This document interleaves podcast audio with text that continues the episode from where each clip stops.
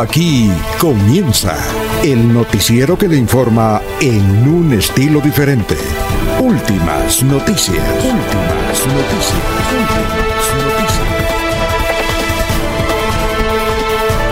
La información analizada por los expertos, sin sesgos, explicada con detalles, sin tanta carreta.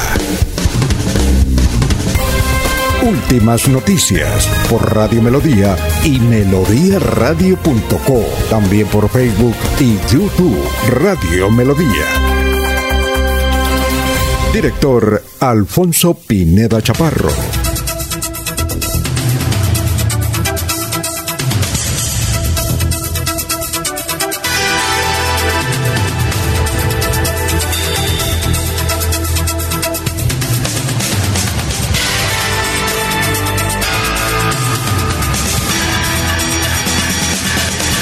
Gracias a Dios estamos con ustedes. Bienvenidos. Esta es la información de Radio Melodía. Nos abre el micrófono Arnulfo Otero Carreño para hablar por melodíaenlínea.com. Estamos por 1080m, por Facebook Live y por YouTube.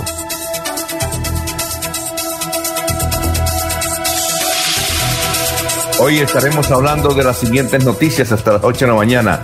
A las 7 y 30 tendremos al doctor Iván Calderón. Bueno, ya prácticamente está definido el nuevo defensor del pueblo. Vamos a llamar, eh, vamos a hablar de un video que ha circulado en las redes sociales sobre la irresponsabilidad de unos muchachos llamados youtubers en Florida Blanca.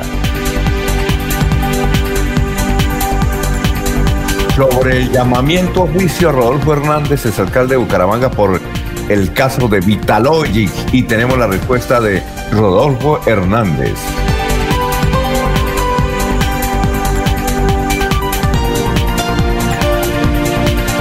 El director de la Oficina de Gestión de Riesgo de Bucaramanga, Luis Ernesto Ortega, pues visitó las familias damnificadas en Villa de Girardot, eh, que se incendiaron.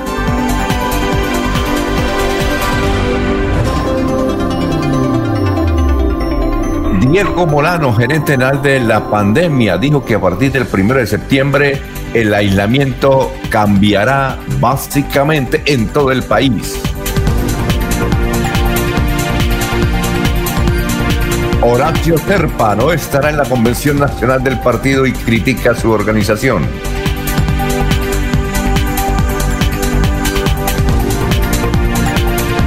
Parece que los sectores más afectados, según datos oficiales del coronavirus en la ciudad de Bucaramanga, son eh, el centro y cabecera del llano.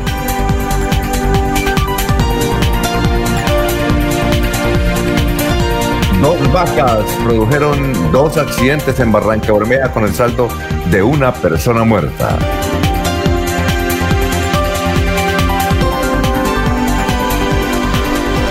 Veolia eh, celebró ayer o realizó ayer una rueda de prensa virtual sobre el proyecto en Chocoa y anunció un evento también virtual esta semana, el jueves, a las 3 de la tarde por YouTube.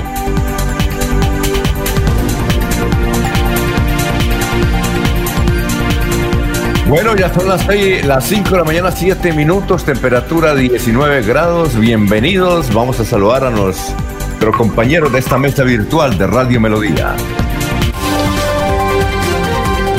Laurencio Gamba está en Últimas Noticias de Radio Melodía 1080 AM. Eh, ¿Qué más, don Laurencio? ¿Qué ha habido? Buenos días, ¿dónde se encuentra?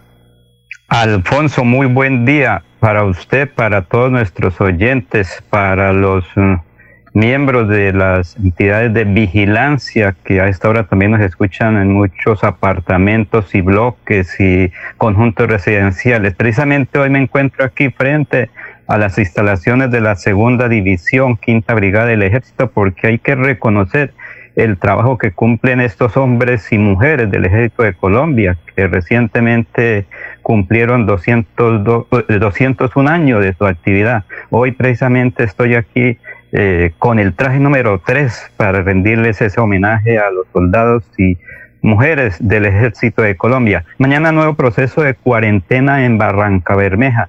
El alcalde Alfonso El Hatman Rique dice que es para controlar el COVID-19 y no para entorpecer las jornadas laborales.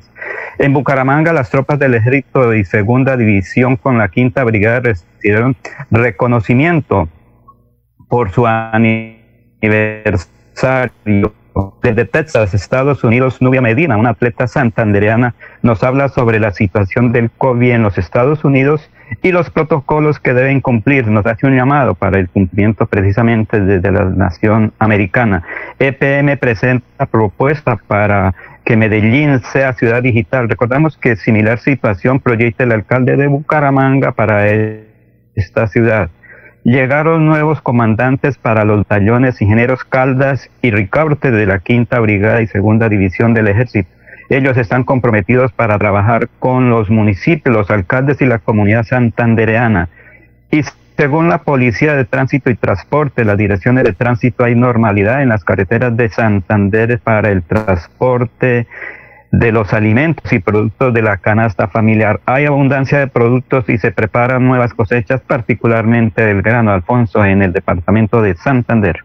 Muy bien, Laurencio, muchas gracias. Eh, son las 5 de la mañana, 9 minutos. Estamos saludando a Ramiro Carvajal de Deportivos Carvajal, Aníbal Navas Delgado, gerente general de Radio Taxis Libres, que tiene el teléfono 634-2222, al ingeniero, hincha número uno del el noticiero Últimas Noticias, el ingeniero Colombo argentino Jairo Macías. Un saludo muy especial para él, para su esposa y para su hijo. Gracias. Eh, son las 5 de la mañana, 10 minutos para Juan José Rincón Osma. Juan José Rincón Osma. Eh, igualmente para Peligan, Benjamín Gutiérrez, Lino Mosquera, para Perito Galvis, igualmente Paulito Monsalve. Son las 5 de la mañana, 10 minutos continuamos saludando a nuestros compañeros en esta mesa virtual de Radio Melodía.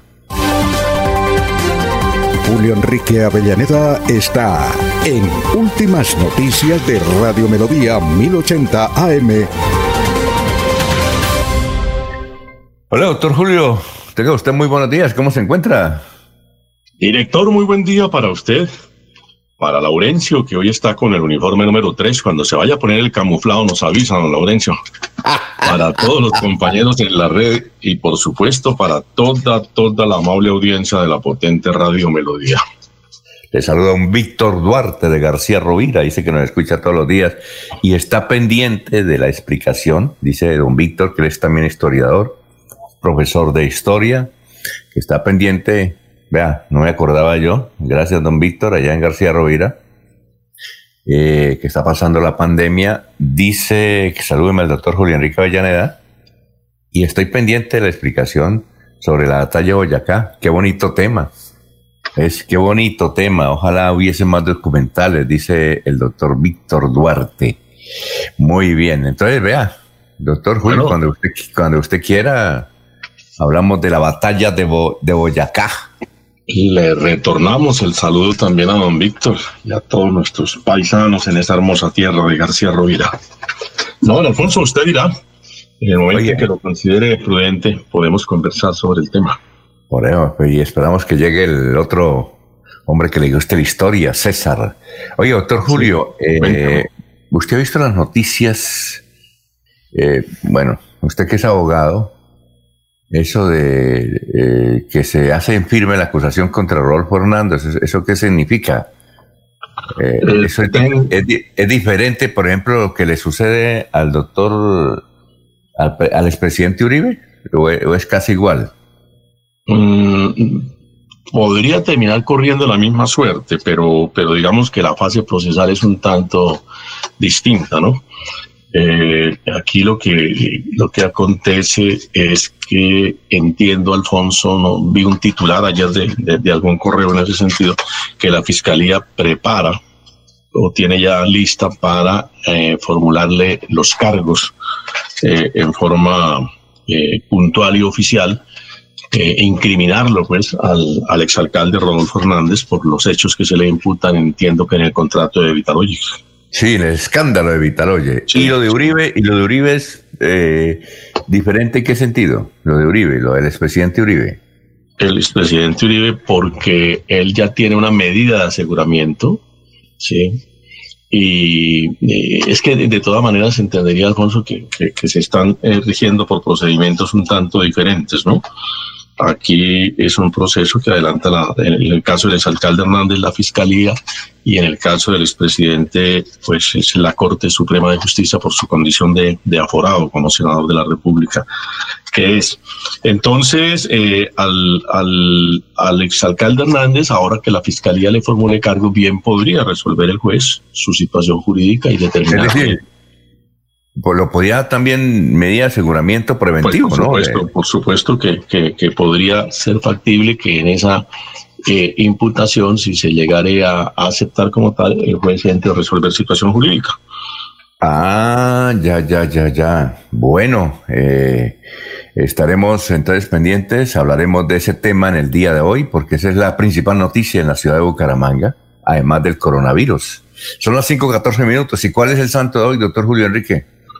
Hoy es el día de Santa Clara, Santa Clara de Asís, de la misma población de don Francisco de Asís. De hecho, fueron contemporáneos, aunque muere, por supuesto, primero San Francisco de Asís. Se habla de ella como de una joven muy hermosa, supremamente bella, que formaba parte de una familia también eh, excesivamente millonaria, es decir, con un sinnúmero de, de comodidades que algún día, parece ser que en una Semana Santa, oye un sermón de San Francisco de Asís, siendo ella muy joven, oye un sermón de San Francisco de Asís y se conmueve y, y busca después a San Francisco para decirle que ella quiere ser una cristiana perfecta.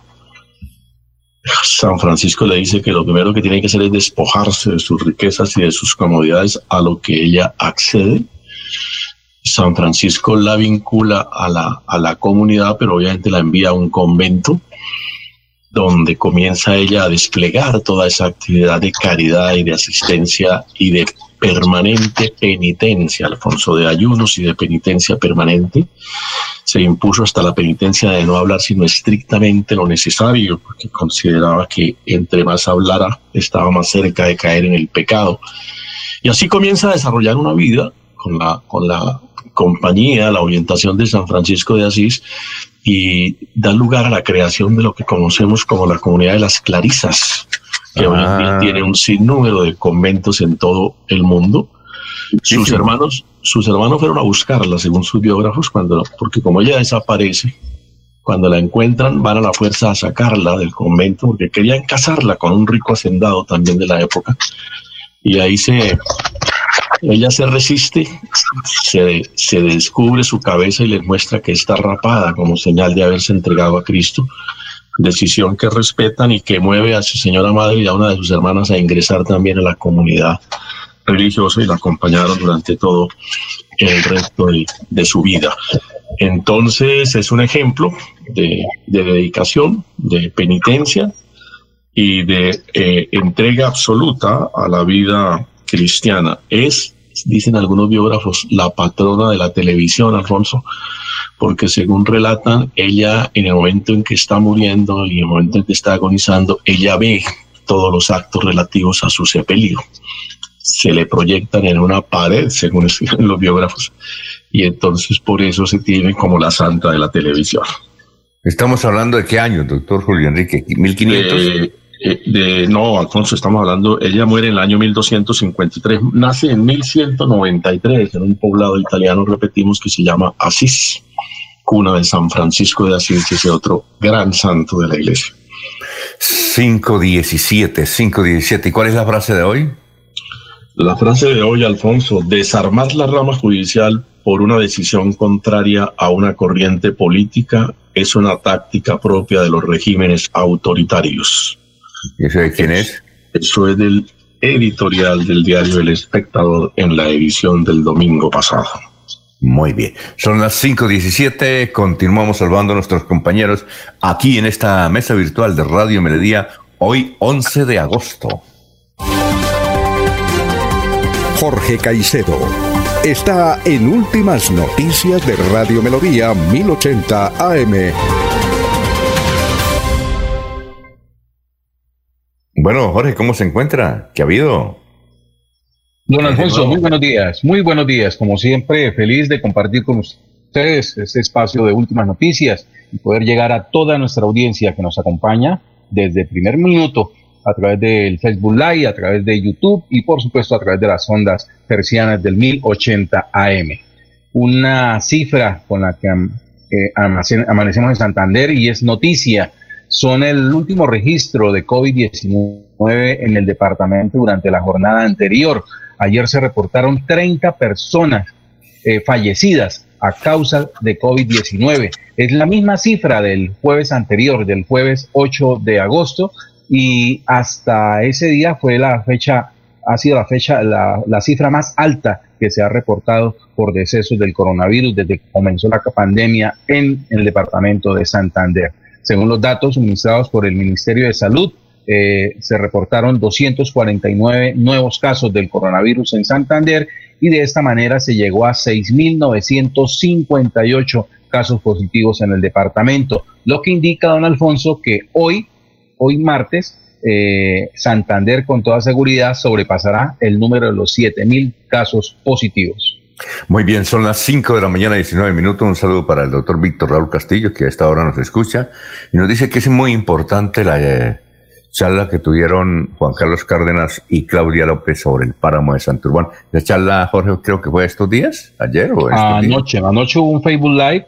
Ah, ya. Participaron los dos eh, mandatarios locales, eh, Juan Carlos Cárdenas de Bucaramanga y Claudia López de Bogotá. Anoche sobre las 7 y 30 de la noche.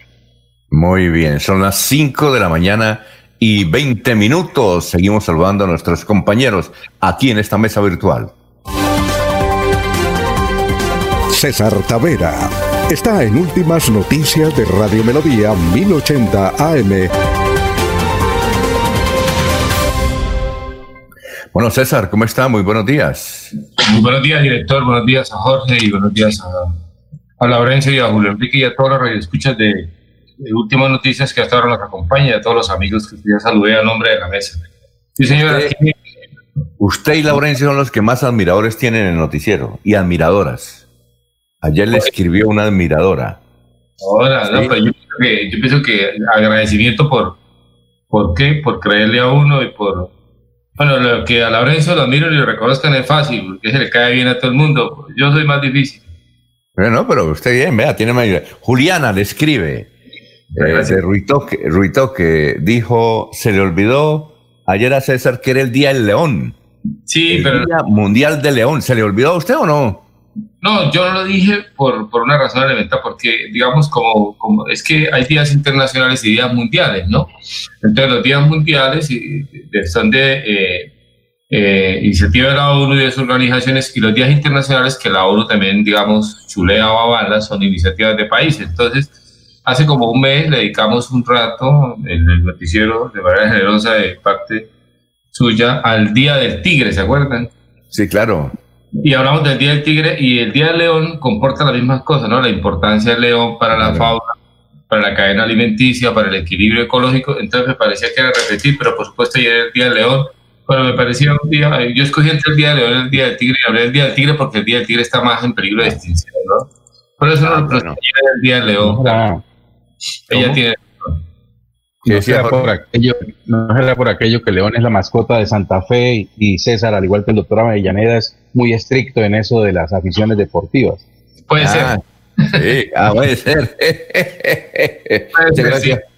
Muchas gracias. Muchas gracias. Juliana. Y Foucault, decirle a Juliana que Santa Fe, y Julio lo sabe, y Alfonso también, el Santa Fe es el Foucault, el Atlético Bucaramanga, como se dice en el fútbol, ¿no? Porque se nos atravesó en, la única estrella que hemos tenido, la única dos veces que tuvimos opción de estrella, se nos atravesaron los que vieron el partido, en un partido memorable en Bogotá y donde, hay muchos mitos sobre por qué perdió Bucaramanga ese partido siendo el mejor equipo del torneo. Por eso no lo crea el, el, asunto del León que es tan importante como el del Tigre, de, esas, de esos felinos que son los que mantienen el equilibrio en las sabanas de África de, Asia donde lo hay, ¿no? Sí, pero ella, ¿Y hoy es el día de qué, César? No, el, la ONU esta semana la dedica, eh, digamos, sobre todo, el mes de agosto es un día, digamos, liviano en esos temas, y un día como hoy está libre para la ONU, pero yo quiero, digamos, destacar dos cosas. Uno, bueno, para los, eh, los músicos y para la cultura, hoy es, uno, hoy es el día que nació Gustavo Cerati en 1959. Lo quiero destacar porque Gustavo Cerati un movimiento de rock, movimiento urbano, cultural, a, través de su música y de sus declaratorias, eh, digamos, contestatarias y de la calidad de sus producciones, Gustavo Cerati. Una persona que ahí toda la dinámica y la vorágine de la fama y, de, la, y, de, la buena vida lo llevó a situaciones difíciles y extremas, pero Gustavo Cerati le hizo un gran aporte a la música de América Latina y fue el líder de ese movimiento de rock en español. Y nosotros somos unos agradecidos particularmente, y me imagino que Jorge, y sobre todo, y somos un agradecidos por la alegría que nos produjo Gustavo Cerati. Las canciones de Gustavo Cerati son inolvidables y lo quería destacar hoy y dedicarle el rato. Allá. Pero quería, quería, y, ahora que los compañeros aumenten el tema, sufrió mucho en su muerte, en su fallecimiento fue muy duro, fue muy un poco fuerte y casi escabroso. Eh, pero eso no da para no pensarlo y no olvidarlo. Yo quisiera hacer un comentario con respecto al, al Facebook Live de, el alcalde Juan Carlos Cárdenas y... ¿Usted lo vio ayer? Sí, yo lo vi, claro que sí. Por supuesto que lo vi, señor. ¿Y, qué conclusión sacó usted? digamos que ahí, digamos que se plantea la contradicción de que Colombia que vive de la, biodiversidad del turismo, Santander que es el segundo departamento turístico del país, en el tema familiar, en el tema de los de la, de la muestra del paisaje en el interior, después del Caribe y la zona cafetera.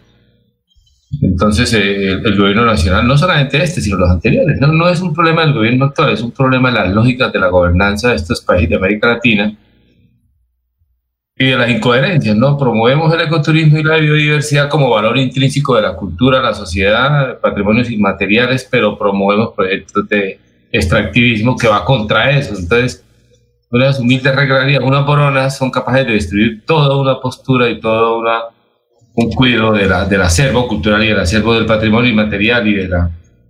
Y me llamó la atención de, lo que pasó ahí, es la idea de que de decirle a la, a la doctora Claudia López, alcaldesa de Bogotá, que defiende el páramo de Sumapaz, que tiene una, una brega común, el páramo de Sumapaz que le, le aporta agua a 10 millones de habitantes, todo ese, todo ese ecosistema del páramo de Sumapaz y eh, que lo hermana con el ecosistema páramo, que ustedes saben que el páramo de Santurbán eh, incluso arropa eh, en nuestro Picacho, que lo vemos desde Bucaramanga, que es tan hermoso, que toda la mañana nos acompaña cuando está despejado el cielo, hace parte de la, de la digamos, del imaginario de Bumangués y Santandriano de la área metropolitana, el páramo de Santurbán y el páramo de Sumapaz y los 37 sistemas ecopáramonos y la idea de crear el Día Mundial, el Día Internacional y el Patrimonio Inmaterial del el sistema páramo en Colombia y eso se va a volver, eso tuvo muchísima acogida, quería destacar eso. A propósito, a propósito de un día como ayer, le gusta que se lanzó la idea a nivel nacional e internacional. ¿A qué hora fue el Facebook Live, César? Más o menos. A las 7 y 30, 7 y 35, más o menos, Jorge, ¿cierto? A la misma hora yo estaba escuchando a su amigo Rodolfo Hernández. que, también es amigo, sobre todo muy amigo suyo. a Rodolfo Hernández hablando sobre candidato. Ya volvió a hacer, a proponer su candidatura a la presidencia, volvió a darle a todos los, a todos los vecinos, a, a Freddy Anaya y todo eso. Y desde luego, más adelante vamos a presentar su respuesta frente al escrito de acusación que prepara la fiscalía contra él en semejante escándalo de Vitaloye, que fue un escándalo y yo pienso que va, yo, pienso que va, a tener implicaciones. ¿Qué? Anaya su ex amigo, porque eran muy amigos.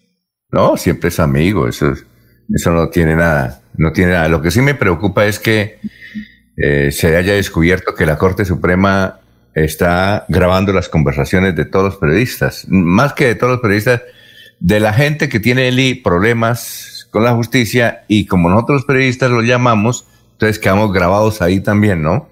Pero, pero director, yo pienso que, digamos, eh, digamos, a mí me parece, y a propósito, Julio Enrique que ha puesto el tema y lo ha puesto el país, hay un artículo, digamos, no, no, no a recomendar nada, pero sí llamar la atención, yo soy poco lector de, de Germán Vargas poco y casi nada, porque escribe cosas muy, muy, hacia, hacia la orilla de los, de los gremios y de, de Bogotá, pero sí un artículo sobre el problema de la Corte de Uribe, poniendo, digamos, reconociendo el, mérito de Uribe, reconociendo la importancia de la Corte, el problema de, de, de, la opinión sin fundamento, a todo. Y tal vez es lo mejor que ha escrito Germán Vargalleras en toda su historia en una columna, me parece a mí, yo no sé, una que dice, la columna de Germán Vargalleras sobre el tema el domingo. Por las cortes, lo que se juega ahí, me pareció muy centrado, primera vez que veo a Germán Vargalleras centrado, lo que me da que pensar que ellos saben todo, que cuando quieren ser centrados lo son y cuando no, no, todo por mantener los privilegios. Por ayer pareciera un tipo de centro y una persona absolutamente ecuánime, me quedé extrañado. Bueno, son las cinco. Alfonso, pero Alfonso. a ver, Laurencio. Es que como. no le gustó? No, como todo está interconectado, mire lo que pasa con los páramos. Creemos lo que dijo la señora alcaldesa de Bogotá con el alcalde de Bucaramanga, todo está integrado.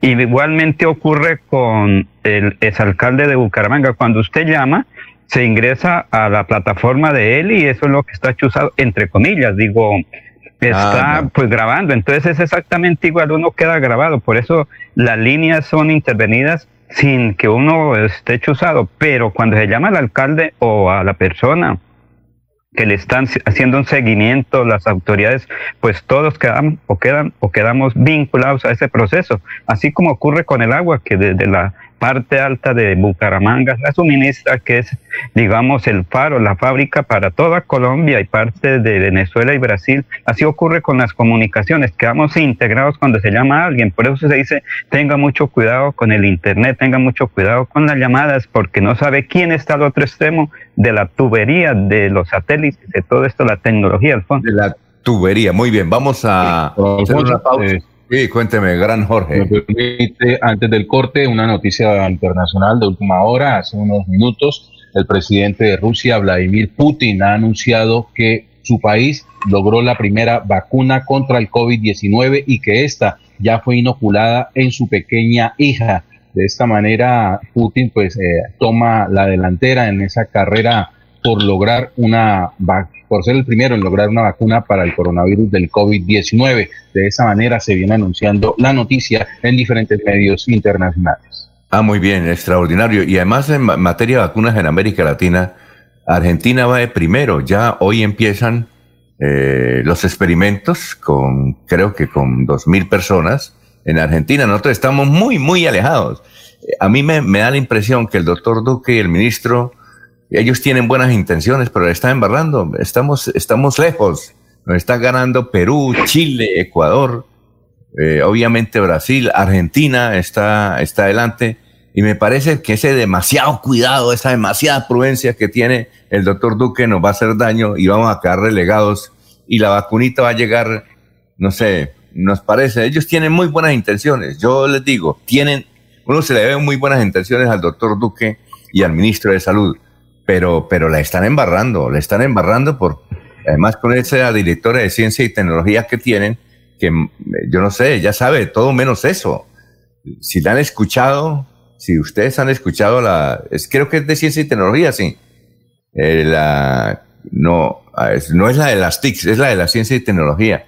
Eh, si ustedes la escuchan en las entrevistas, obviamente los periodistas lo cogen y le dan una tanda en materia de preguntas y ella quedan mirando para el cielo. ¿no?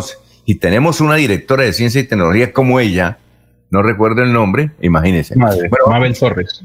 Mabel, no, esa Mabel Torres. Eh, Pero Alfonso. sí, Laurencio, espérenme, Antico, ya su comentario, porque mire el reloj, Laurencio. Sí, sí, sí, sí, sí, Compañeros de trabajo, que miren el reloj. Sí, porque aquí tengo muchos memos de la, de la parte comercial. Hay que hacer los, los, ¿qué? Los cambios preciso, son las 5.32, pero vamos rápidamente con el obituario. Eh, en San Pedro están Luz Mari Durán Pérez, Germán Basilio Caballero Tarazona, Esteban Gutiérrez, eso será cenizas presentes, Claudia Liliana Balbuena Rodríguez, Carmen Rosa Manrique de Silva, María Luisa Carreño Orozco, Benedicto de Palermo Gómez Suárez, Benedicto de Palermo Gómez Suárez, en Los Olivos están Pedro Rafael Rodríguez Afanador, Roque Julio Botía León, Jenny Alexandra Ortiz Cortés. Y nos informa eh, Cofuturo que hoy la unidad móvil va a estar en Provenza y Diamante 2. Escriban hoy en Provenza y Diamante 2 va a estar la unidad móvil de Cofuturo. Son las 5.33.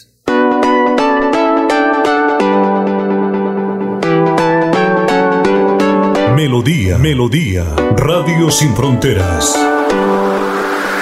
Escúchenos en cualquier lugar del mundo. Melodíaenlínea.com es nuestra página web. Melodíaenlínea.com, señal para todo el mundo. Señal para todo el mundo. Radio sin límites, Radio sin fronteras. Radio Melodía, la que manda en sintonía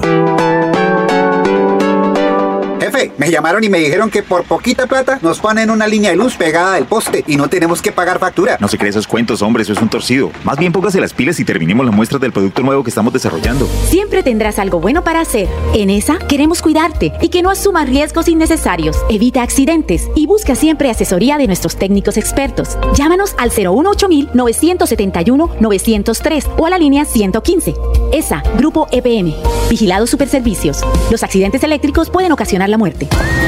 ¿Por qué tan alegre? Porque desde que tengo mi compra de cartera de financiera como Ultrasan, vivo la vida sin preocupaciones. ¿Qué? Sí, vivo tranquilo con las tasas especiales y sus excelentes plazos de pagos. Por fin encontré el alivio que tanto necesitaba. No esperes más. Solicítala ya. Sujeto a políticas de la entidad vigilada supersolidaria inscrita a Focacop. Se va la noche y llega últimas noticias. Últimas noticias todos los días desde las 5 de la mañana. Empezar el día bien informado y con entusiasmo.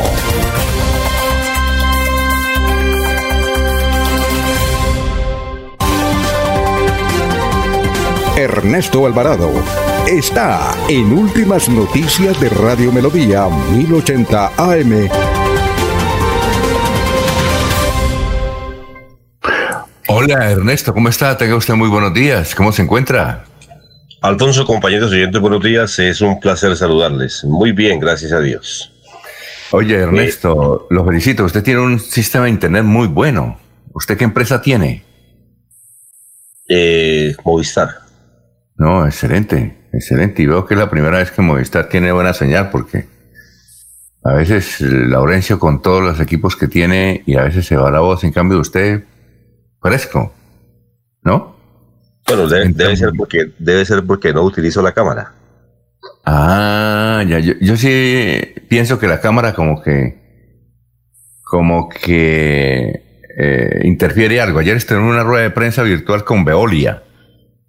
Había muchos periodistas, mucha gente. Y cuando yo apagaba la cámara se escuchaba mejor.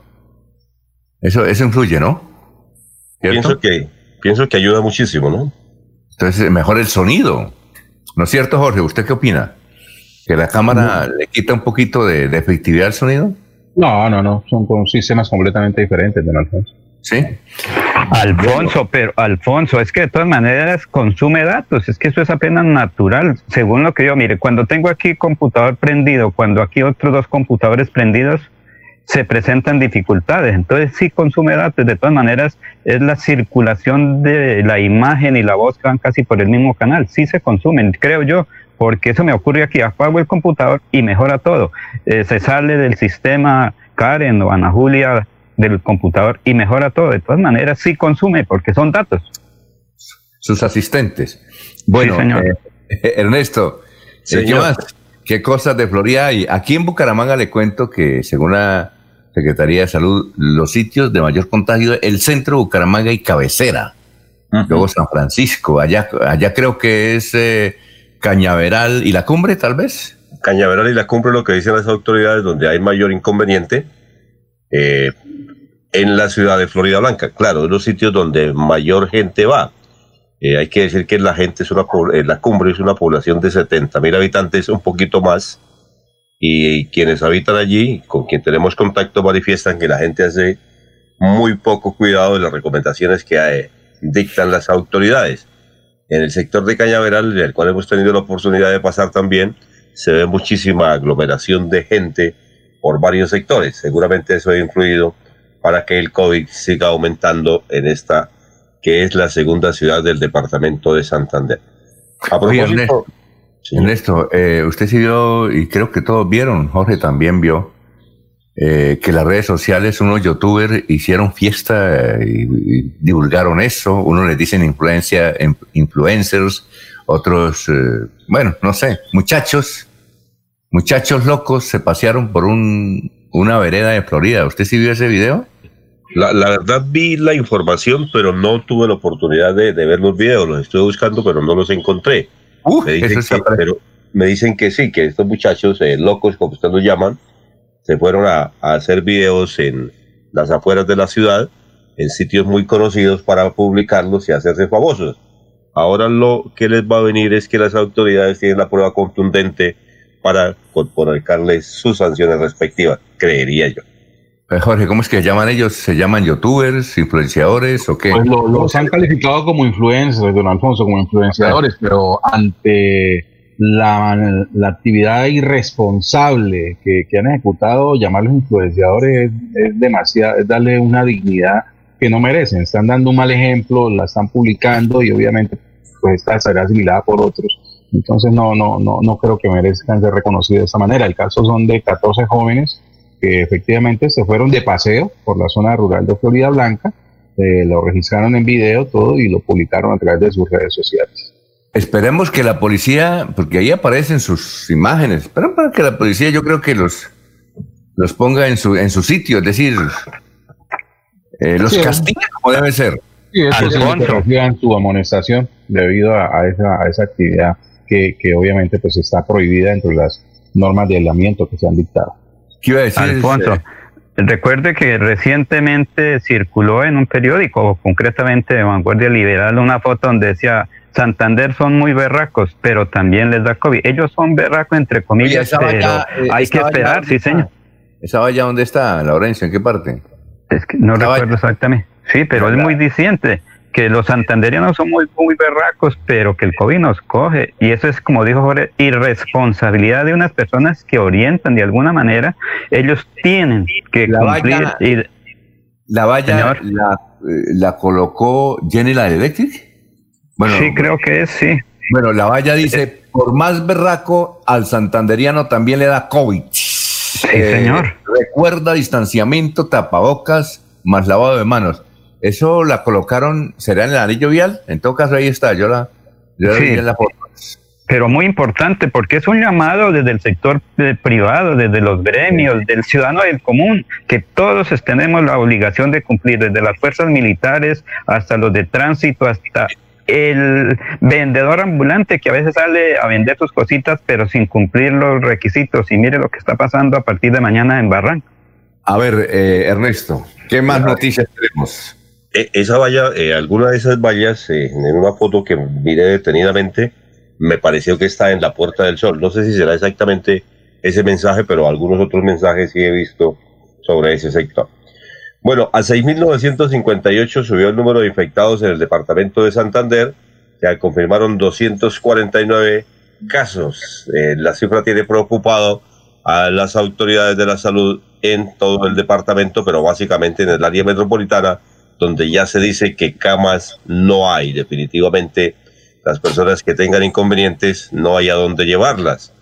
Eh, 30 personas fueron muertas en el departamento de Santander, reporta el dato del día inmediatamente anterior. En Bucaramanga, 13 hombres y 5 mujeres. En Florida Blanca murieron 7 personas, eh, todos hombres. En Barranca Bermeja, dos hombres y una mujer. Eh, con un caso que está en Girón y en Colombia, en Piedecuesta, perdón. Ya en Colombia son 10.142 casos de COVID y se han procesado 33.619 eh, pruebas. En la preocupación, repito, en el área metropolitana y en las clínicas, las autoridades y los que trabajan en la salud manifiestan que no hay UCI, que eso está totalmente copado.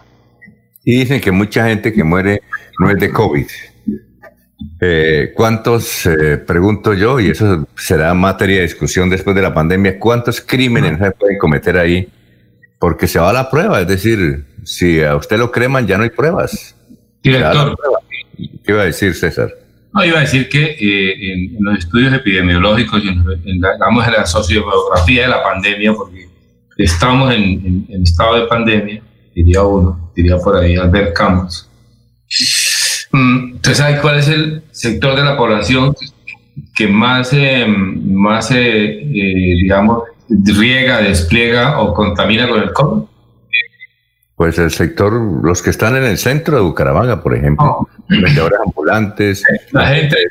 de escasos recursos que tiene que salir a, buscar el, No, no, no, el sector, el, sector poblacional que más, eh, digamos, promueve, comillas, el COVID es entre los 18 a los 40 años y entre esos grupos, entre los 18 y los 28, los 18 y 30 años, son esos llamados jóvenes responsables que no quieren asumir la cédula de ciudadanía, que todavía son hijos de papi y mami que viven en la casa, que no tienen ninguna actividad, digamos, casi seria, y se la pasan todavía pensando en que están en la edad de adolescentes tardíos, que se la pasan en la calle rebelde sin causa, llevando el COVID a la casa donde viven mayores, donde viven jubilados y donde vive gente que requiere ser aislada. Ese grupo de personas es el que lleva el COVID a la casa. ¿O cómo se explica usted que gente que nunca sale resulta con COVID? Gente con comorbilidades resulta con COVID ese grupo poblacional es el que está llevando el COVID a la casa. Los rebeldes sin causa. Esos famosos youtubers, que no son sino babietubers. Sí, Fundamento que dicen cualquier bobada, de cualquier tontería para que tengan el famoso me gusta, el like, me gusta, me gusta. Viven en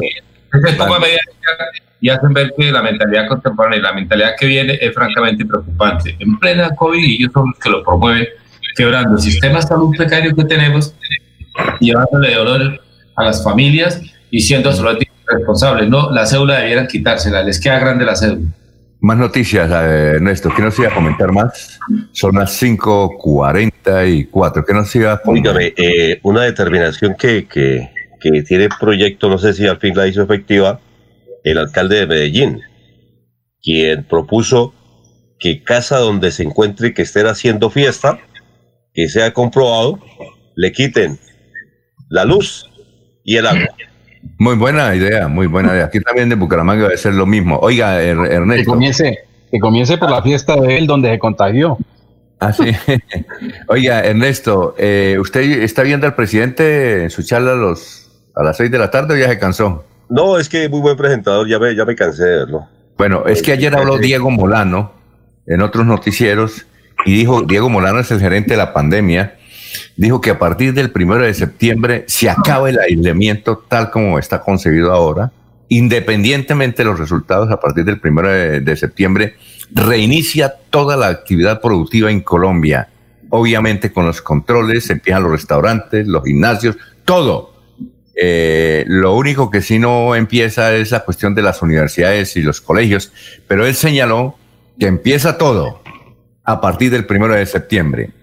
A partir del primer, eso lo escuchamos a Diego Moreno, eh, Diego Molano, el que vino acá, el que con carita de ángel vino en enero, se acuerda que lo entrevistamos ahí en Radio Melodía, y que posteriormente fue que votó a dos empleados de la hacienda del presidente, en, ¿cómo es que llama la, hacienda? Ato Grande. Ato Grande, Ato Grande. Lo sacó inmisericordiamente, a pesar de que ellos que cuidaban la finquita tiene una hija en función de discapacidad. Ese muchacho anunció ayer que a partir del primero de septiembre, pase lo que pase, ya no habrá estos aislamientos ni nada, sino que la actividad productiva renace en Colombia. Independiente. Eso lo escuchamos. No sé si se arrepiente, pero a partir del primero de septiembre. Director, eso es parodiando la frase de Winston Churchill, eso es de error en error, de error en error del gobierno nacional llegaremos a los cuatro años. Pero la gente tiene, que, comer. No, no, no, es que, venga, tiene que comer. No, no, no, no. Eso y la masa dineraria la tienen los ricos del país, los archimillonarios ricos.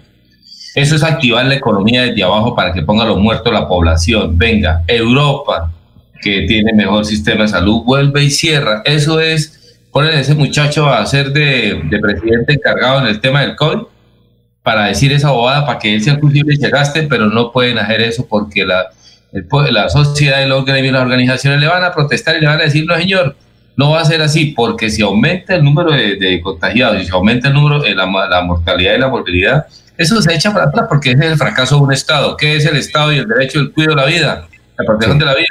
Es activar la economía desde abajo al costo que sea. Eso es una. Bueno, ni siquiera la palabra Perfecto, vamos a una, a una pausita. A ver, rápido, Laurencio, mira el reloj. Alfonso, es que. Miren el reloj. Alfonso, ahora la semana es ayer, hoy y mañana. Pasado mañana tengo que esperar. La semana es de tres días, entonces después de mañana hay que esperar qué ocurre, qué medidas se toman. Eso ahorita estamos esa esa función, semana de tres días, esperar qué pase en el cuarto día, porque estamos día a día, Alfonso. Otra noticia de última hora. ¿Qué pasó? No, eh, WhatsApp ha anunciado que entregará títulos de doctorado a expertos en epidemiología. Sí. 5.48 minutos. Ya viene hoy, recuerden, en el Provenza y Diamante 2, la unidad móvil de Cofuturo. Son las 5.48. En Kazan, descuentos exclusivos para afiliados. 10% de descuento en compras en los supermercados en convenio. Por ser afiliado Kazan en categorías A o B. Y 5% si eres categoría C. ¡Te esperamos! Aplican condiciones y restricciones. Vigilado Supersubsidio. Tu casa ahora es el lugar ideal y Cofuturo te ofrece la oportunidad de renovar los electrodomésticos y víveres fundamentales para toda la familia. Televisores, neveras, lavadoras y muchísimas alternativas para dotar tu hogar están en la calle 48, número 3333. También encontrarás motocicletas, bicicletas, computadores y celulares. Atención inmediata 322-307-0371. Cofuturo, construimos sueños de progreso. Se va la noche y llega últimas noticias. Todos los días, desde las 5 de la mañana, empezar el día bien informado y con entusiasmo.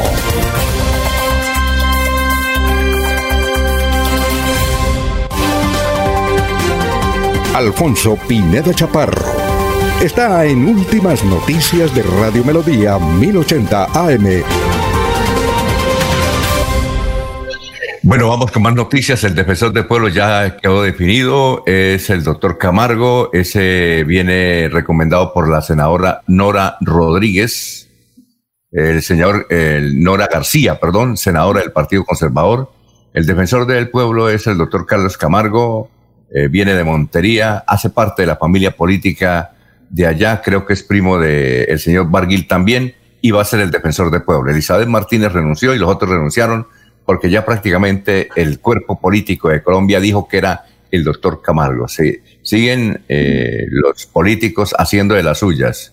El país se derrumba y, él haciendo, y, ellos haciendo de las suyas. Así es que el señor Camargo es el nuevo defensor del pueblo. Van a ser, eh, va a ser elegido el, por la Cámara de Representantes el próximo, el próximo jueves. Y el próximo jueves. ¿Sabe la vida de él, el señor Camargo, de dónde proviene, qué ha hecho? Proviene, él es el que está casado con una hija de la señora senadora de la República, no sé si el doctor Julio la conoce, que se llama Nora García, que además es la mamá del que fue alcalde de Montería, fue buen alcalde, Marco Daniel Pineda. Eh, y todo allá, eh, entre ellos, se, se, hacen bonitos, se ayudan y vea, allá va el señor Camargo como nuevo defensor del pueblo. La otra Sí, doctor, Julio. El presidente que anunció desde el momento de su posesión y que dice practicar la política de no darle gusto a la mermelada, hizo fue un tonel de 55 galones de mermelada con esa lista que envió a la Cámara de Representantes para elegir defensor del pueblo. No sabemos, sinceramente, el país está profundamente desconcertado. ¿Con qué criterios el presidente de la República elaboró esa terna? Y obviamente no hay sino una respuesta, Alfonso, para darle gusto a las pretensiones políticas de una parte del Partido Conservador y de otra del Partido de la U, para armar, según los analistas de Palacio, su elección a la candidata favorita cuando se produzca la elección del Procurador General de la Nación, es decir, negoció y amarró los votos. Pero usted lo que dice Cristina Plazas en, su columna del domingo. El presidente, directora del Bienestar Familiar. Sí, sí, claro. El presidente desafortunadamente le dio una bofetada a todas esas personas enviando la terna satisfaciendo los intereses de los partidos conservadores y de la U, incluso conociendo los escándalos en los que se ha visto inmerso el señor Camargo por manera, y, sabemos que Camargo no pudo ser registrador porque le destaparon los escándalos a que se refiere la columnista Cristina Plazas. Entonces no sabemos a ciencia cierta eh, a qué responde, con qué criterio, bajo qué parámetros, cuál es la visión de los derechos humanos y cuál es la trascendencia que el presidente le da a la, a la dependencia o a la institución conocida como Defensoría del Pueblo. ¿Por qué no consulta, Alfonso? ¿Por qué no consulta a las instituciones vinculadas a la defensa de los derechos humanos, al mundo académico? Pídale siquiera unas horas de vida, pero cumpla al menos con esa formalidad pero ahí le pide las listas y los nombres a los clientelistas, manejadores de los votos en las veredas de Colombia para nombrar defensor del pueblo. Es una vergüenza pública, lo digo con franqueza, que el presidente haya elaborado una terna de esa dimensión para un cargo como, como el de la Defensoría del Pueblo que tiene en Colombia una altísima responsabilidad y una gran misión histórica. Y en ese, en ese acuerdo, en esa mermelada, están incluidos Partido Conservador, Partido Liberal, tanto así que el doctor Horacio Serpa Uribe está asqueado de su propio partido y, no quiere, y, no quiere, ir a la, a, la convención a que invitaron. Es que, es que la convención no va sino Gaviria y sus secuaces, Alfonso. Exactamente. El ministerio no puede hacer presencia en una convención de esa naturaleza. El país se derrumba y el doctor Duque haciendo esas cosas. Bueno, vamos con noticias. Vamos, un momentico, sí, un momentico, Laurencio, porque eh, vamos con usted ahorita en un instante, vamos a presentar sus noticias, vamos con noticias, Jorge, eh, Ernesto y usted, don Laurencio. Vamos con noticias, Jorge, lo escuchamos. Don, Alfonso, el párroco del municipio de Sucre pide a la EPS Codosalud agilizar los resultados de las pruebas de COVID-19 tomadas en este municipio. El llamado lo hizo luego que se confirmaran los primeros tres casos positivos en este este municipio de la provincia de El sacerdote Johnson Muñoz llamó la atención que los resultados de los test se están entregando después de los 14 días, lo cual resulta improcedente e ilógico, pues el COVID-19 tiene un periodo de incubación de 10 días. Advirtió que esta demora no contribuye a detectar los casos presentados para aplicar a tiempo los protocolos de rigor. El párroco dijo que, es que esta incertidumbre, zozobra y desconfianza entre la comunidad no contribuye nada a la superación de la pandemia. Don Ernesto, lo escuchamos. 555. No sé si ustedes ya hablaron del tema, eh, pero quiero ratificarlo o contarlo. Hay indagación preliminar contra el presidente Iván Duque y contra el gerente de la campaña, Luis Guillermo Echeverry, por la presunta vulneración de la financiación o irregularidad en la campaña presidencial hasta el año 2018. Hoy por hoy, eh, se dice que el presidente está muy preocupado, al igual que todo su grupo de colaboradores, colaboradores porque los han llamado a declarar libremente sobre ese tema. Muy bien, no, pues sí lo comentamos. Eh, y desde luego estamos decepcionados del presidente que tenemos por lo que están haciendo. Bien, don Laurencio, Laurencio está decepcionado. Laurencio, lo escuchamos. Primero hay que decir que renunció a la candidatura a la Defensoría del Pueblo Elizabeth Martínez. Entonces toca mirar si hay terna o no hay terna. Pero Alfonso, es que a partir de mañana nueva modalidad en Barranca Bermeja frente a la situación por el COVID-19, que es la noticia que también nos interesa mucho porque es responsabilidad individual. Precisamente hemos hablado con el alcalde de Barranca Bermeja sobre esta nueva modalidad que a partir de mañana no se sabe si de pronto en los próximos días también se pueda establecer en Bucaramanga, Piedecuesta, Florida Blanca y en otros municipios por la irresponsabilidad del ciudadano. Aquí está precisamente el alcalde de Barranca Bermeja, el doctor Alfonso eh, Manrique.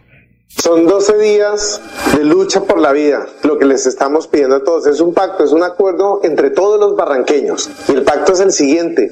A partir del próximo miércoles y hasta el próximo domingo 23 vamos a estar solamente en uso de las actividades que excepcionalmente ha permitido los decretos presidenciales y todas las actividades que se ha podido tramitar a través de la Secretaría de Gobierno en los permisos que se tienen. Esas son muchas, pero todavía tenemos personas que pudieran estar en casa y están en, la calle. No estamos hablando aquí, para ser muy claros desde el principio, que se van a cerrar los supermercados, que se van a cerrar las tiendas, porque se desinformó muchísimo al respecto. Todos los días vamos a tener venta de supermercados, de panaderías, de los fruber, de todos los que implica venta de, de alimentos en, en la ciudad. Lo que le estamos pidiendo es que por 12 días lo hagamos bajo una modalidad distinta, que es el domicilio.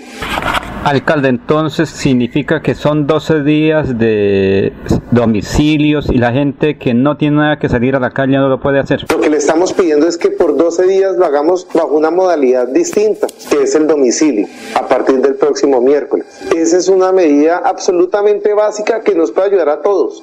Hemos hablado durante todo el día, el fin de semana, con los centros, con, con, los supermercados, pidiéndoles apoyo para que puedan tener sus negocios habilitados para el domicilio y hemos recibido una respuesta muy positiva por parte de ellos. Lo hemos hecho desde el miércoles para que tengamos el tiempo suficiente para prepararnos y hemos habilitado cédulas pares el lunes y cédulas impares el martes. No tiene que salir toda la ciudad a comprar y a llenar la nevera y a comprar las cosas. Las tiendas, los supermercados estarán abiertos entonces todos los días, los que tienen permiso para este proceso. Vamos a tener abiertos los supermercados y las tiendas durante todo el mes para que se puedan hacer las compras. Lo hemos habilitado por situaciones particulares. Hacemos eso quien realmente lo necesita. Si no puede estar tranquilo en casa porque el miércoles, el jueves, el viernes, el sábado, todos los días puede hacer su llamado y va a recibir su domicilio con su mercado o con lo que necesite de la tienda de su barrio.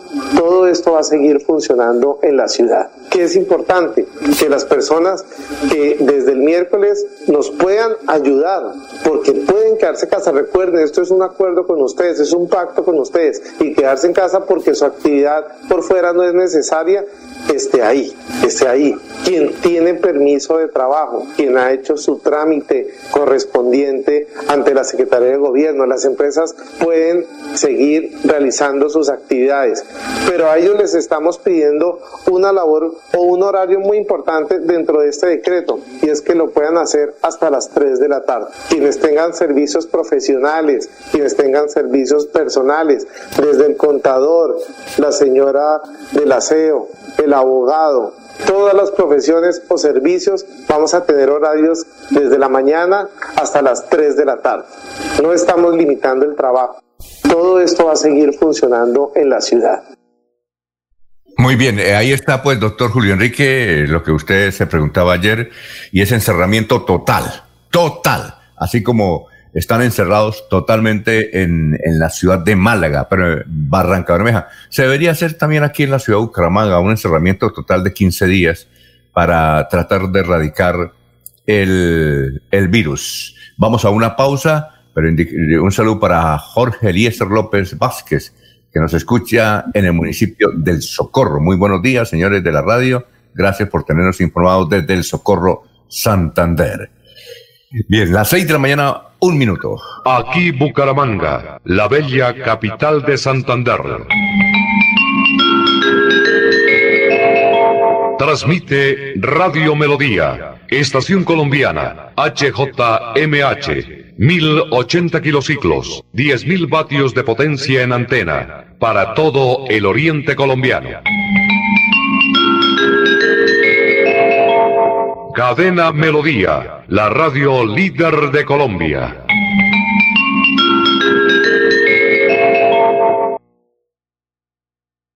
Tu salud mental es vital. Al respeto por los demás, dile sí. Al bullying y ciberbullying, diles no. Al consumo, métele mente. Sé inteligente. Di no a las drogas, mente sana y cuerpo sano. ¿Te ves bien? ¿Te sientes bien? Abraza la vida, dile no al suicidio. Sigámoslo haciendo bien. Al Alcaldía de Bucaramanga, Secretaría de Salud. Gobernar es hacer. Un especial saludo a los habitantes de Bucaramanga y Santander. Les habla el doctor Javier Aristizábal. He investigado las plantas medicinales colombianas por 20 años. He creado la terapéutica natural al altel para tratar las principales enfermedades de los colombianos. Estoy con ustedes de 10 y 30 a 11 de la mañana por esta emisora. Estoy seguro que lograré cosas interesantes en la salud de todos ustedes. Cuando pienses en amor, pasión, piensa en mí, Damiana. Pide ahora mismo tu tableta de Damiana para que disfrutes al máximo de una relación sexual con toda la energía, vitalidad y que te permita durar el tiempo que tú quieras. Damiana, pídela a domicilio en Bioalterna 643 6636 o al celular 321 441 6668. Bioalterna, calle 55 31 17, Barrio Antiguo Campestre, Bucaramanga. En Radio Melodía, últimas noticias. Las noticias de la hora, las noticias de la hora. Hola, ¿qué tal? Estas son las UCI Noticias y Paz de la Hora. Les presenta Silvia Cárdenas. Carlos Camargo será el nuevo defensor del pueblo en reemplazo de Carlos Negret, con el respaldo de los partidos más representativos. La Corte Suprema de Justicia abre investigación y llama a indagatoria al senador Eduardo Pulgar por supuesto soborno. China levanta la sanción impuesta a una exportadora ecuatoriana de camarones. Y ahora los detalles. El actual director de la Federación Nacional de Departamentos, Carlos Camargo, será el nuevo defensor del pueblo en reemplazo de Carlos Negret. Para respaldarlo llegaron a un acuerdo los partidos Centro Democrático, Partido Conservador Cambio Radical y el Partido Liberal, que oficializó su apoyo a Camargo. La candidata a la Defensoría del Pueblo, Elizabeth Martínez, presentó su renuncia a la terna presentada por el presidente para este cargo, cuya persona elegida comenzará a desarrollar labores en el mes de septiembre. Elizabeth Martínez presentó su renuncia mediante una carta dirigida al presidente de la Cámara, Germán Blanco, aduciendo razones de índole personal. La Corte Suprema de Justicia abrió investigación formal contra el congresista Eduardo Pulgar por supuestamente sobornar a un juez de la República y anunció que la fecha de indagatoria será programada en los próximos días. La investigación se abre por los presuntos delitos de cohecho, tráfico de influencias y delitos contra la participación democrática en hechos de posible oferta ilegal a un juez. Las investigaciones iniciaron después de la denuncia periodística del columnista Daniel Coronel, quien reveló audios del supuesto soborno. Atención, magnífica oportunidad de negocio. Elementos de bioseguridad a los precios más bajos en Bogotá. Mascarillas quirúrgicas termoselladas de tres capas a tan solo 600 pesos en cantidades comerciales. Solo 600 pesos. Informes WhatsApp 1786-603-3480. 1786-603-3480. 1786-603-3480. En el mundo, China anunció el levantamiento de las sanciones impuestas el pasado mes a una de las tres empresas ecuatorianas exportadoras de camarón, en cuyos empaques se detectaron trazas de coronavirus, indicó este lunes el Ministerio de Relaciones Exteriores de Ecuador. Agregó que en los próximos días culminará la revisión técnica de la documentación de las dos empresas restantes, procedimiento luego del cual se espera el mismo resultado. Entérese primero en UCI Noticias y Paz. Se va la noche y llega últimas noticias. Todos los días, desde las 5 de la mañana, empezar el día bien informado y con entusiasmo.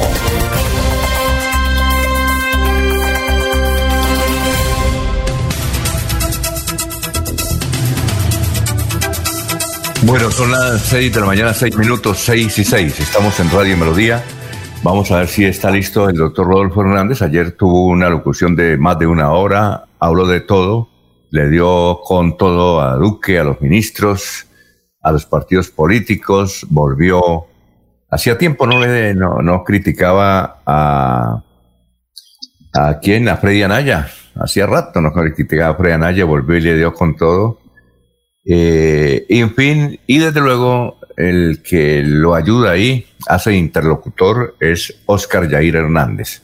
Oscar Yair Hernández le iba suministrando el nombre de las personas y los municipios que no solamente en Colombia, sino en el resto del país, les gusta escuchar a Rodolfo Hernández, que cada vez eh, eh, insiste más, más en su deseo de llegar a la presidencia de la República.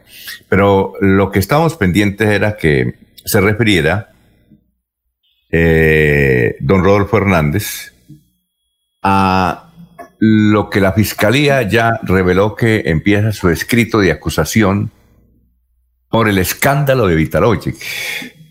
El doctor Rodolfo Hernández dice que es por un contrato de 380 millones de pesos. Las noticias que uno tiene es que el contrato no son 380 millones, es 11, el contrato por el cual iba eh, uno de sus hijos era por 720 mil millones de pesos, que es lo que vale también se puede convertir en dólares, pues, ¿qué es lo que vale eh, mm, manejar las basuras en esta parte de Colombia durante 30 años? Y Vitalogic era la empresa que estaba decidida, por eso se ha mencionado en los titulares de una frase que él dio en un reportaje con Vanguardia Liberal, va porque va, y se quedó ahí, eh, como una señal de mencionar la corrupción que supuestamente hubo en su administración. Él dice que no, que los corruptos eran otros. Vamos a escuchar la respuesta del doctor Rodolfo Hernández frente a lo que se viene de la Fiscalía General de la Nación por este proceso Vitalogic. Yo quiero comentarle y míreme en la cara. Nosotros habíamos pedido eh, desde el 7 de febrero que me llamaron allá en la Fiscalía el fiscal Jorge Alberto Villamizar Suárez, quien al ser interrogado por el procurador que asistió a, la diligencia, el procurador, como está grabado, que ahorita le vamos a pasar la grabación, dijo, eh, fiscal Jorge Alberto Villamizar, pero aquí no hay pruebas. Dijo, sí, yo no tengo pruebas. Sin embargo, me llamaron. Ese es el régimen. No me robé un peso. Y fuera de eso, el, el 7 de abril de este año, a las 9 y 41 de la mañana, mandamos esta nota a la Fiscalía General de la Nación, seccional aquí de Bucaramanga. ¿Y qué dice la nota? Que me aceleren el proceso. Desde el 7 de abril. En marzo también mandamos otra nota diciendo o manifestamos que necesitamos que nos aceleraran. Porque todos los ladrones piden ese, que les aplacen, que el abogado está enfermo, que yo no sé qué, que no vino, que cambiaron de abogado. No, nosotros no ni he contratado abogados de dos mil millones. No me robé un peso, no tengo que por, por eh, esto de temor. Al contrario, como les dije, mire, aquí está el escrito, tres hojas con los soportes y todo para, para que nos llamen a hacer la diligencia. Aquí está la firma mía.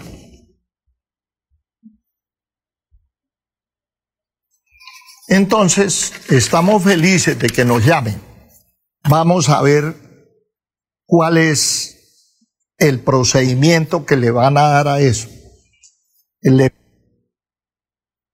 a todos que estemos atentos, no a que me defiendan, sino al procedimiento que le van a dar, porque una vez nos entreguen el cargo, lo vamos a hacer público. Yo no sé si eso se puede, Oscar Yair. Sí, señor, dependiendo, dependiendo de lo que no tenga reserva sumarial, en coordinación con la Fiscalía se puede hacer público, sí, señor. Ah, bueno, lo hacemos público para que vea qué es lo que me van a, a imputar o qué me van a decir. Pero es totalmente incoherente. Me dicen interés indebido en celebración de contratos. ¿Sabe cuánto vale el contrato? 380 millones, que era un contrato que yo consideraba que era el eje vertebral para poder resolver el problema de la basura en Bucaramanga. Muy bien. Son las seis y doce minutos. eh, es- ahí están las declaraciones de Rodolfo Hernández indicando, indicando que fue él el que pidió a la mm, fiscalía que acelerara el proceso. Oye, a ver, ustedes, les voy a hacer una pregunta a ver si los corcho. Eh, les podría dar un premio, pero como es virtual, muy difícil. ustedes conocen ¿Cuál es la calle de las letras en Bucaramanga? ¿Alguien sabe cuál es la calle de las letras? La alcaldía de Bucaramanga hizo una inversión que ha terminado de mil millones de pesos.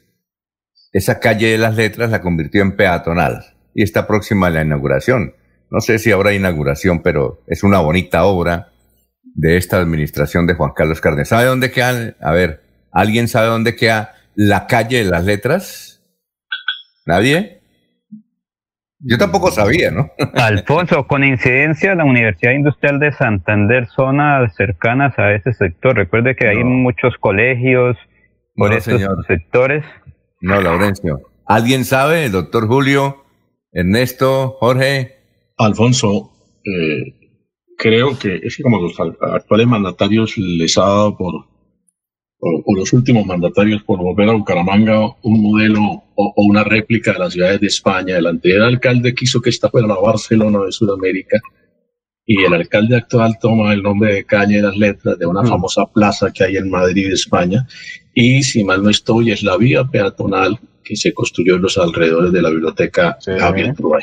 Sí, señor, doctor, usted tiene, vea, usted es usted observador. Queda, eh, es en la calle 30, entre carreras 25 y 27.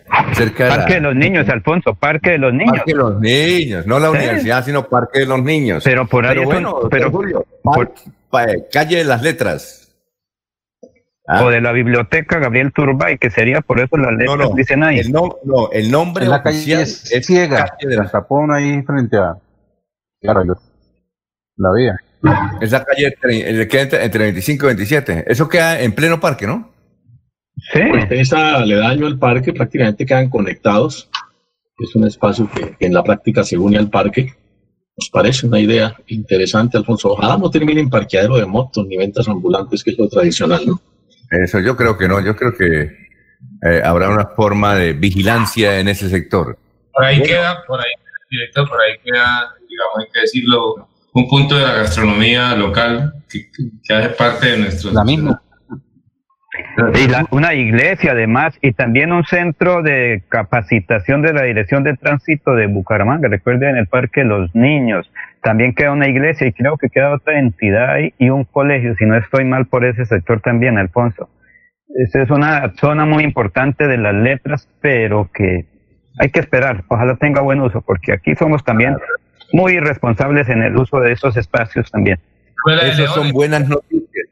Sí, el Club León. Esas son buenas noticias para la ciudad bonita. Son Sí. las 6 y 15 minutos. Vamos a una pausa. Recuerde que la unidad móvil de Ecofuturo estará hoy en Provenza y Diamante 2.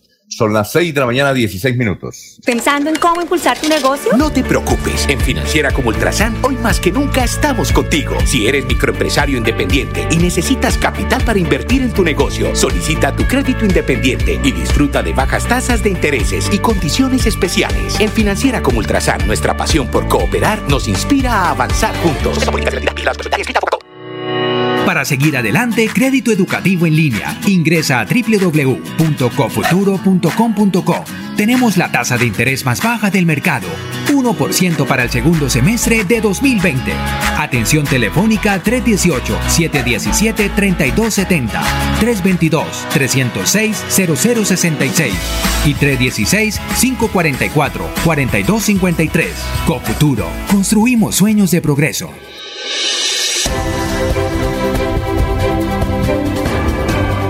Información y análisis. Es el estilo de Últimas Noticias por Radio Melodía 1080 AM.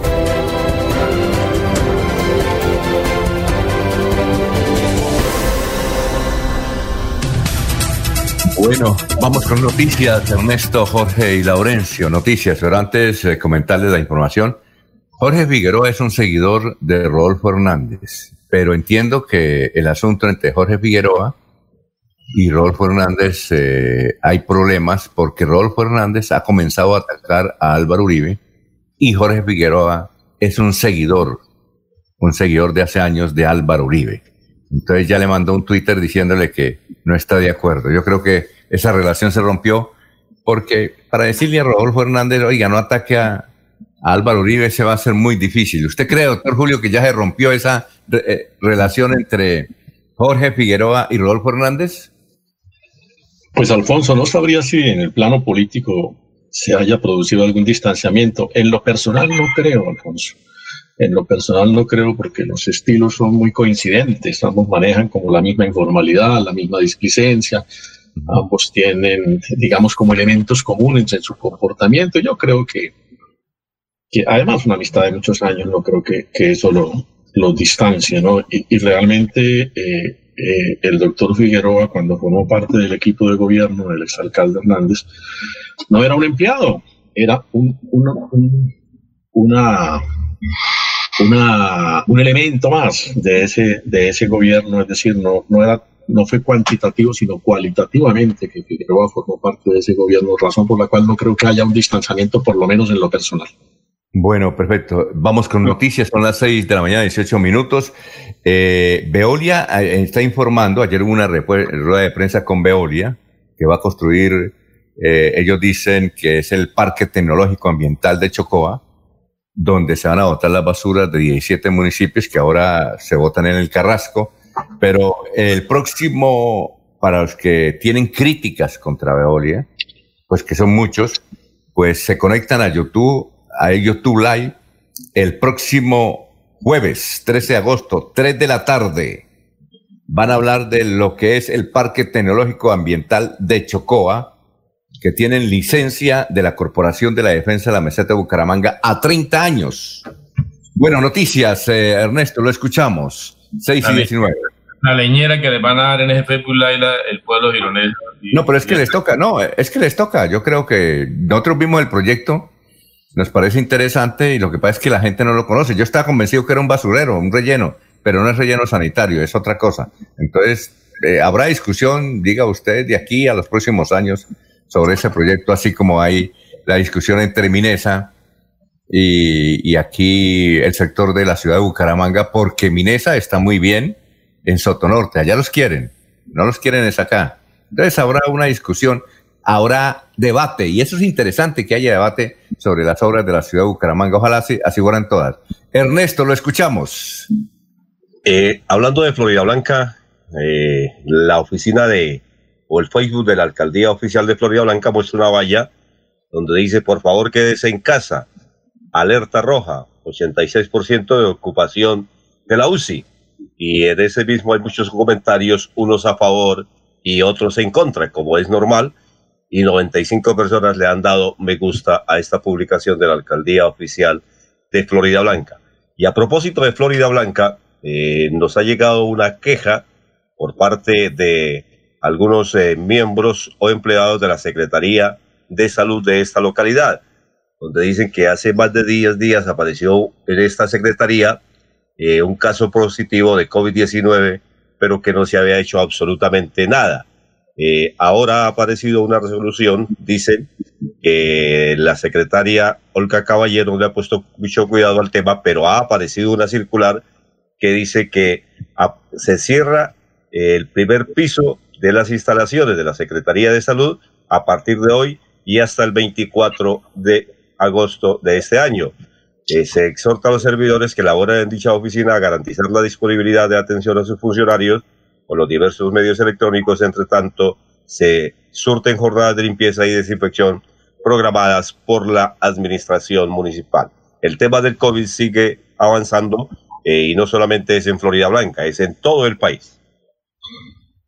Muy bien. Eh, Jorge, noticias. Son las don, 6 y 22. Don Alfonso, usted no sabe quién soy yo en las redes sociales. Así lo eh, advirtió un joven que a varios de sus vecinos que le estaban grabando con sus celulares, luego que la policía acudiera al llamado de la comunidad porque en la vivienda donde éste se encontraba se estaba realizando una rumba sin los elementos de bioseguridad por el coronavirus. El sujeto que se identificó como Andrés Telles ante los ciudadanos del barrio San Luis de Bucaramanga, les manifestaba que no tenían ni idea de quién era él en las redes sociales y que por lo tanto los iba a boletear. Eh, fueron sus palabras, entre comillas. La, en presencia de la policía se ufanaba de decirle a sus vecinos que él era una figura pública y que no cree en la pandemia. ¿Y quién es esa figura pública? ¿Cómo se llama el, el niño? Dice llamarse Andrés Telles. ¿Y ese quién es? ¿Ese no figura Andrés Telles? No lo tengo. ¿Ustedes saben quién es? No, Es muy Mire, yo, yo lo conozco, muy importante. ¿Sí? ¿Usted lo conoce? Sí, claro, es el hijo del señor Telles, sí, claro. Muy bien, Andrés Telles. ¿Ah? Bueno, importantísimo, No, parece que es de la provincia de Vélez, entonces por eso César tiene buen conocimiento del tema. Cuidado. Ah, Andrés Telles. Cuidado con el cinto. Y es también nieto de- de- del abuelo Telles, claro, conocidísimo. Ah, bueno. Don Alfonso, y, y con algo respecto a la pregunta que le hizo el doctor Avellaneda sobre algunos distanciamientos, eh, vale la pena hacer memoria de cómo eran las peleas de los hermanos Zuleta, que se distanciaban, se decían cosas, pero a la hora de, de grabar el próximo álbum se reunían, se reconciliaban y pegaban éxitos. Es como los hermanos Torres en Barbosa, que de eso fue testigo en Laurencio. Los hermanos Torres, ¿no? Eh, son como Cortés Torres, Cortés. Sí, ah, Cortés Torres. ¿Cuánto son? ¿15? Venga, Sí, más o menos. Son Sí. 15, ¿no? ¿Ah? Sí, señor. Sí. Que en paz descanse, usted lo debió conocer el director, usted que estuvo cerquita, el famoso mito de los hermanos Visconti, ¿no? Sí, no se que- hablan, no tocaban entre ellos, no se hablan, duran tiempo de no hablarse, pero eran músicos y no se hablaban. sí. Eh, yo, le pregunté a uno de ellos, yo le pregunté a uno de ellos, y ese es su hermano, dijo, dijo, no, eh, yo, yo no soy hermano él, yo sí estoy bien de los ojos, el Visconti es mi hermano. Decía uno de ellos, cuando venían aquí, que vinieron varias veces, la primera vez que vinieron fue en 1985, los trajo Fenalco, 1985 y lo vimos de hace 35 años en el Chicamocha. Los hermanos Visconti cantaron de lo bueno. Muy bien, Laurencio, lo escuchamos. Alfonso, es que estoy aquí, como les he dicho, frente a la segunda división quinta brigada, porque recientemente hubo homenaje a la- al ejército de Colombia, el general Marcos Evangelista Pinto, el alcalde de Bucaramanga, pero también hubo cambio en el batallón Caldas, en el batallón Ricaurte, y hay finalmente una declaración del el coronel Edgar Alberto Ric- eh, Rico Pulido, comandante de la quinta brigada frente a operativos del ejército. Aquí está este informe sobre la quinta brigada, segunda división y el ejército de Colombia. Quiero enviar un saludo especial a todo nuestro ejército. Decirles que desde aquí, desde Santander, desde su segunda edición, estamos muy contentos de este nuevo aniversario. Contentos porque encontramos una comunidad que reconoce el trabajo de todos nuestros soldados y eso enaltece nuestro trabajo. Quiero enviar un saludo muy especial a todos los hombres del Ejército Nacional. Siete especial donde hacemos este gran reconocimiento, hombres dedicados al servicio, que sacrifican hasta su vida para que realmente podamos en nuestro país mantener nuestra democracia. Muchas gracias, hombre de la patria, hombre del Ejército Nacional. También se llevó la transmisión de mando del Batallón de Infantería número 14, capitán Antonio Ricaute. El señor Teniente Coronel Andrés Orlando Bretón Vargas entrega esta unidad operativa al señor Teniente Coronel Miguel Ángel Benítez Celada. Soy oficial del Arma de Fuerzas Especiales. Durante mi carrera he tenido prácticamente todo el tiempo mando de tropa en diferentes unidades de infantería, combate terrestre, unidades especiales y también he estado trabajando en la parte académica como en la Escuela Militar de Cadetes y en la Escuela Superior de Guerra. Bueno, primero que todo es un gran honor y un gran reto poder eh, tener el liderazgo del mando de esta unidad y trabajar mancomunadamente con el personal de diferentes regiones del país como es Santander, Norte de Santander y Cesar. Al batallón de ingenieros número 5 Francisco José de Caldas, donde el señor teniente coronel Oscar Javier Herrera Sierra, por distaron, fue designado para comandar el batallón de mantenimiento de ingenieros número 40, general José Ramón de Leiva en Tolemaida, y en su reemplazo llega el señor teniente coronel Marvin Aguillón Bravo. Vengo trasladado de la ciudad de Bogotá, me desempeñaba como subdirector de la Escuela de Ingenieros Militares, donde he aprendido las capacidades a nivel general de todos los ingenieros militares en cuanto a la prevención de desastre, empleo y apoyo de la maquinaria de línea amarilla, los equipos ESDE y el entrenamiento de los guías caninos, donde como subdirector tenía a cargo la capacitación a nivel nacional y que indudablemente quiero profundizar un poco más aquí en este batallón. Para mí es todo un honor recibir tan prestigiosa unidad insignia de los ingenieros militares que realiza una inmensa labor acá para la quinta brigada, donde el batallón de ingenieros se ha posesionado año tras año en la mano derecha de la administración municipal y sus otros 14 municipios en todo el área rural. Las declaraciones del señor coronel Edgar Alberto Rico Pulido, comandante de la quinta brigada. Con esto generamos una afectación muy importante a esta estructura que venía causando mucho daño en esta región. A esto se le suma una muerte en desarrollo de operaciones militares, tres desmovilizados que hemos ya tenido de la estructura, 10 capturas, armamento, material de guerra, fusiles, en lo que va corrido de este año. Sumado también actividades como la erradicación, llevamos más o menos 800 hectáreas erradicadas, llevamos aproximadamente 48 laboratorios destruidos. Entonces, esto es una operación que hemos venido desde principio de año trabajando con nuestra Policía Nacional, con nuestra Armada Nacional y con el Cuerpo Técnico de Investigación de la Fiscalía, que va orientada a atacar directamente el ELN en el sur de Bolívar. Muy bien, son las 6 de la mañana, 28 minutos. Me dice un periodista del chat de la Presidencia de la República, oye, ¿usted por qué no ha buscado una entrevista con Iván Duque? Él a veces da entrevistas en, las ciudades. Yo le dije, desde hace dos años estamos esperando esa entrevista, eh, pero no. Eh, antes de que el doctor Duque fuera presidente como senador, le, le hicimos mucha porque quien lo traía a la ciudad de Bucaramanga, el primero que lo trajo y lo llevaba y lo paseaba por todas las emisoras era Carlos Peña. Pero si no recibe a Carlos Peña, ¿cómo será? Por eso es que intenciones, muchas. ¿Y para qué solicitamos otra vez una entrevista con el doctor Duque si, si nunca cumple? Ahora menos, ahora menos porque está muy ocupado. Pero hay que eh, buscarla, Alfonso, hay que buscarla de todas maneras. Yo, no consigue, Alfonso. yo le digo a él, eh, muchas veces nos han dicho y nos han, nos han dejado con los crespos hechos. Entonces, ¿para qué insistir?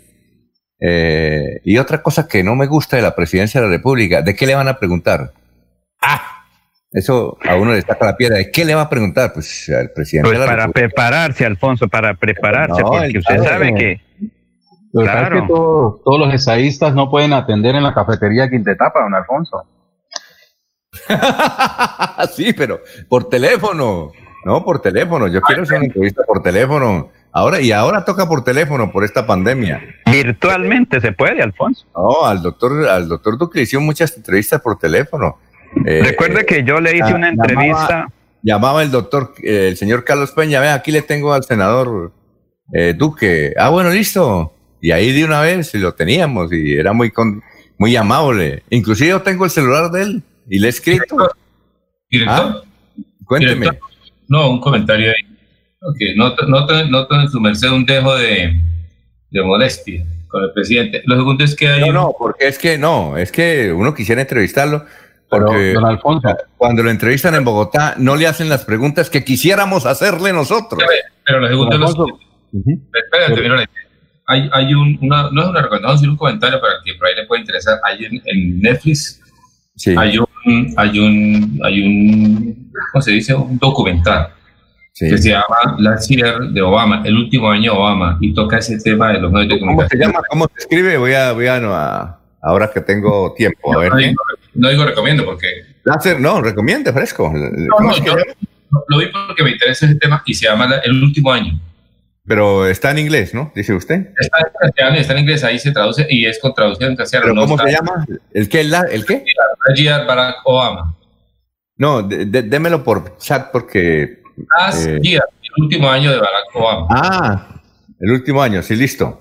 Y es de 2016, digamos, y cómo lo, digamos, cómo el, digamos, el, el asesor estratégico de comunicaciones, Ben Rhodes, y, y, la, y, la, y, la, delegada o la representante de Estados Unidos en la ONU el debate del último año de cómo, lo, cómo Obama, Ben Rhodes y, y Samantha, que es una inmigrante irlandesa, norirlandesa que hace parte del gabinete, que es la representante de la ONU.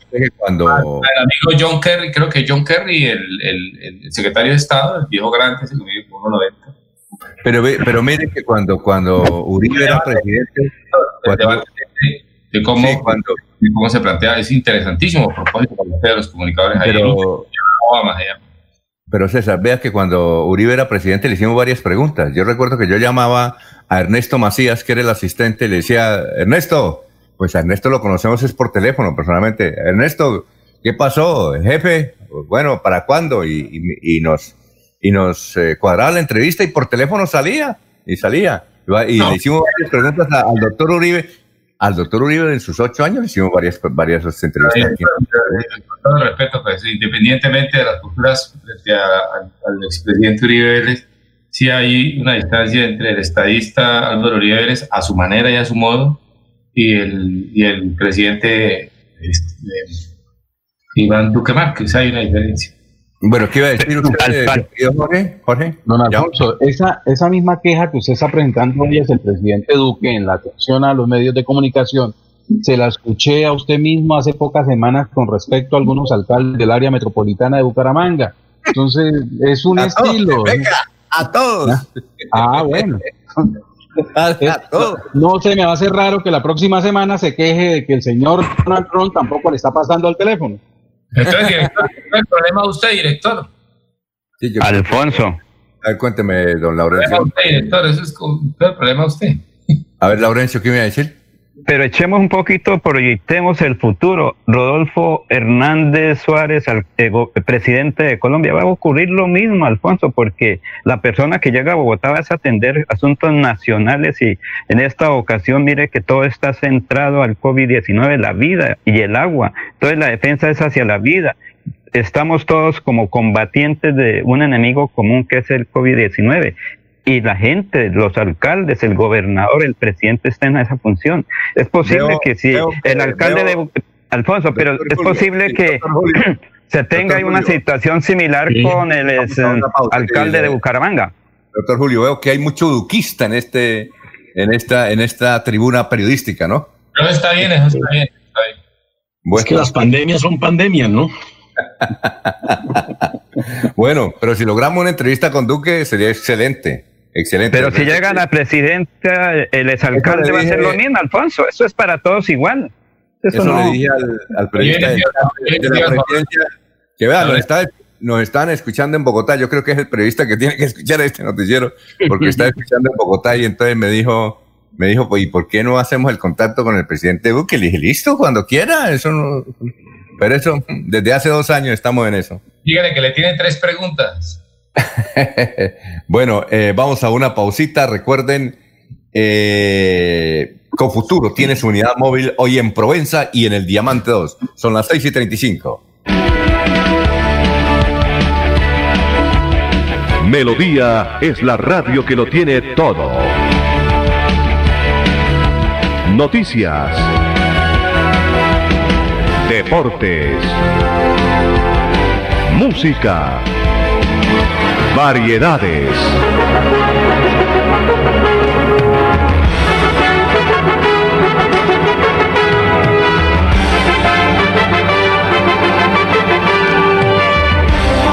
Melodía La Grande. En Kazan, descuentos exclusivos para afiliados. 10% de descuento en compras en los supermercados en convenio. Por ser afiliado Kazan en categorías A o B. Y 5% si eres categoría C. ¡Te esperamos! Aplican condiciones y restricciones. Vigilado Supersubsidio. Ellos se divierten, ellos comen y se divierten. Comer es una diversión. La alegría natural del niño puede ser la alegría del adulto. Los malos hábitos cambian esta alegría. Dale a tu hijo más frutas, más verduras. De esto dependerá su bienestar físico, mental y social. Come sano, muévete. Cuidarte es el hábito más saludable para prevenir el COVID-19. Sigámoslo haciendo bien. Alcaldía de Bucaramanga, Secretaría de Salud. Gobernar es hacer.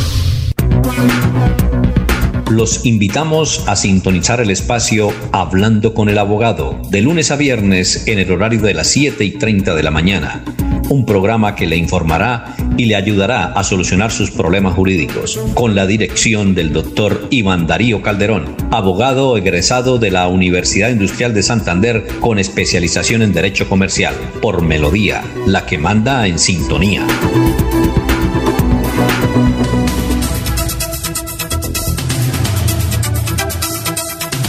Bueno, son las 6 de la mañana, 37 minutos. Tenemos a la doctora Andrea Orozco, eh, es odontóloga. Gracias por estar con nosotros. Doctora Andrea, ¿qué podemos hacer para prevenir la caries desde niños? Y muy buenos días. Muy buenos días. Recuerden que somos Alcaldía de Bucaramanga, Secretaría de Salud y ese SABU con su plan de intervenciones colectivas Hoy quiero darle algunos consejos a los padres de familia para poder prevenir la caries de los niños entre el mes de edad y los 11 años. Si un bebé entre el, está entre el mes de nacido y los 5 meses de edad, debemos al menos una vez al día, preferiblemente en la noche, hacerle limpieza con una gasa húmeda y limpia, llegando al paladar, los carrillos y la lengua con mucho cuidado y suavidad si tiene desde los seis meses en adelante, cuando salen los primeros dientes, debemos realizarle limpieza con una gasa, frotando los dientes que estén en boca para eliminar los restos de alimentos que puedan tener. Si está entre los ocho meses de edad y el año, podemos iniciar limpieza con el cepillo dental, que debe ser de cabeza redonda y cerda suave. Debemos ir cambiando el cepillo de dientes de acuerdo con la edad de los niños para garantizar que éste llegue a todas partes de la boca. Hasta los 11 años de edad es fundamental el acompañamiento de los padres y hasta que el niño pueda hacerlo de forma correcta. Recordemos que la caries está presente entre el 60 y el 90% de los niños y es causada por la placa bacteriana, que no es otra cosa más que los restos de alimentos acumulados sobre el esmalte de, de los dientes y se elimina con un buen cepillado. El cepillado correcto es la mejor manera de evitar la presencia de caries, siendo el de la noche el más importante del día. También debemos evitar los alimentos ricos en azúcar, ya que estos se pegan fácilmente al esmalte y lo debilitan favoreciendo la aparición de caries. Podemos iniciar el uso de la seda dental aproximadamente a los dos años de edad y llevar a los niños a controles odontológicos cada seis meses para revisar la erupción de los dientes permanentes, que son quienes nos van a acompañar durante el resto de la vida. En esta etapa, primera infancia e infancia, es responsabilidad de los padres y cuidadores la salud oral de los niños. Bueno, doctora, muchas gracias por estar con nosotros aquí en Radio Melodía. Muy gentil por estas insinuaciones y sugerencias para evitar la caries desde niños. Muy amable, ¿no? Gracias, hasta luego. Bueno, son las seis de la mañana, 40 minutos. Que esté muy bien.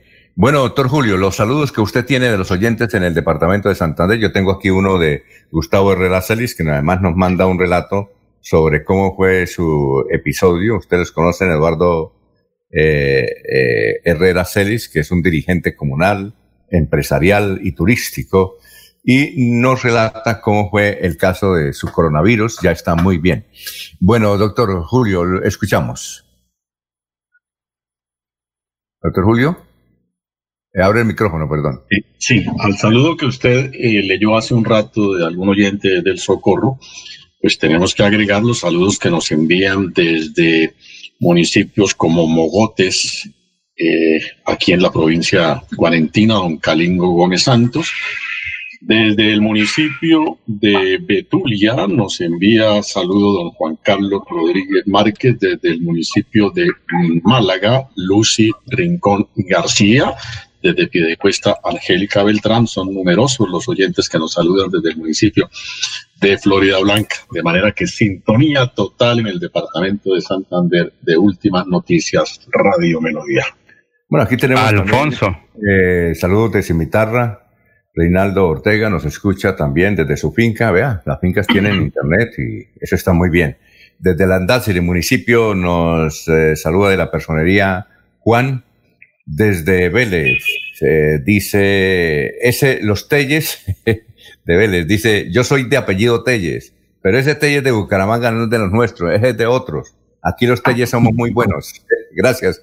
Bueno, saludos a Laurencio Gamba, dice aquí el caballero. Alfonso. A ver, es que también nos escuchan hasta en Texas, Estados Unidos. Allí está ya preparada Nubia Medina para un informe, su experiencia en los Estados Unidos. Nubia Medina fue una atleta santandereana de Websa San Benito. Creo que eh, César Tavera la conoce, ella fue deportista, fue campeona nacional de 1500 metros en los Juegos Nacionales de Pereira por Santander. Ahora reside y vive en los Estados Unidos. Antes de Nubia, vamos con unas noticias aquí con Ernesto Y, con Jorge y luego con el doctor Julio que nos tiene el relato, porque aquí eh, un estudiante de historia de la Universidad Industrial de Santander también quiere grabar el relato que va a hacer el doctor Julio sobre la batalla de Boyacá. Vea, interesante. Interesante, gracias a la niña que nos escribe eh, de historia de la Universidad Industrial de Santander. Muy bien, noticias eh, a esta hora. Estamos en Radio Melodía eh, a ver, los sectores del centro y cabecera, los más contagiados de coronavirus en la ciudad de Bucaramanga. Dos vacas, otra noticia, dos vacas produjeron dos accidentes en Barranca Bermeja con el saldo de una persona muerta.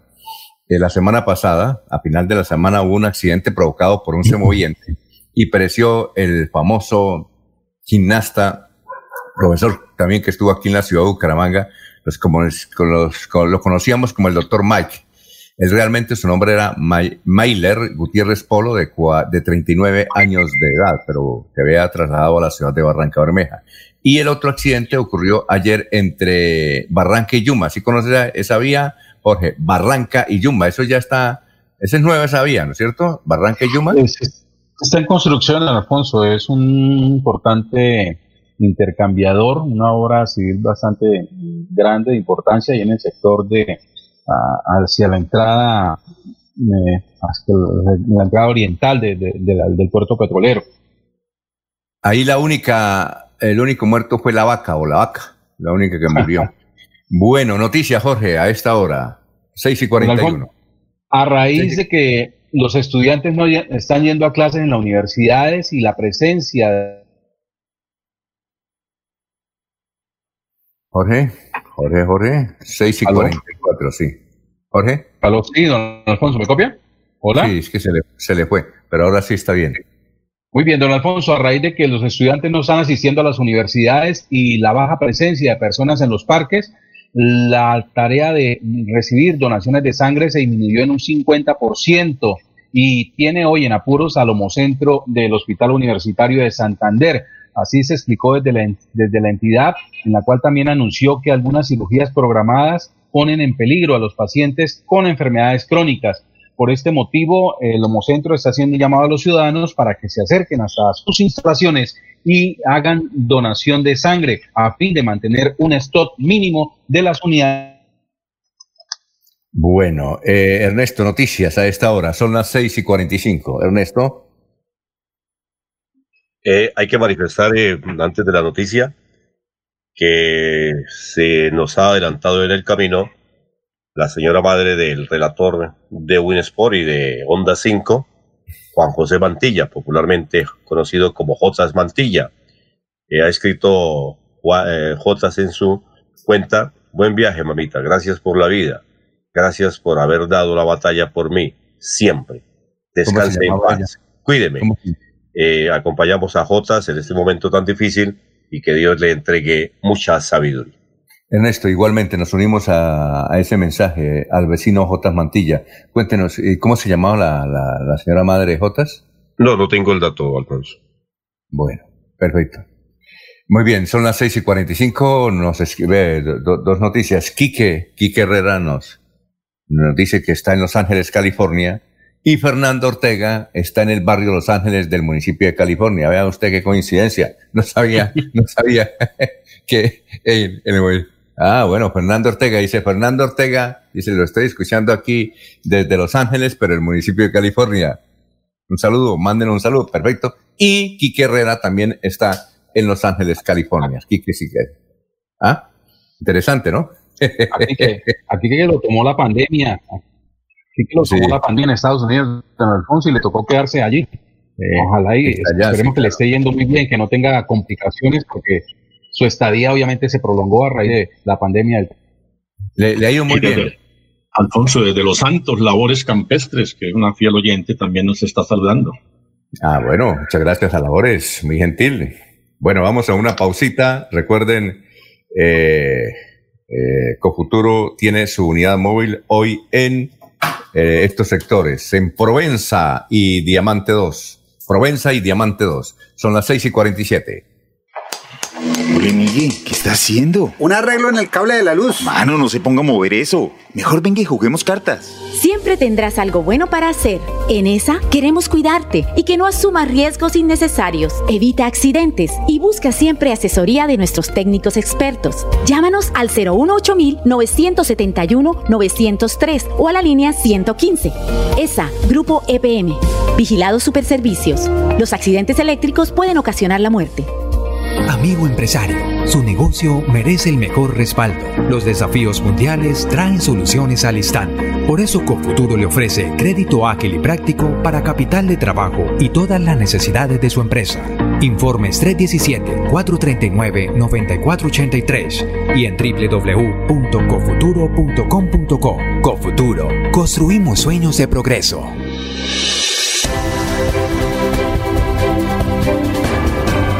Información y análisis.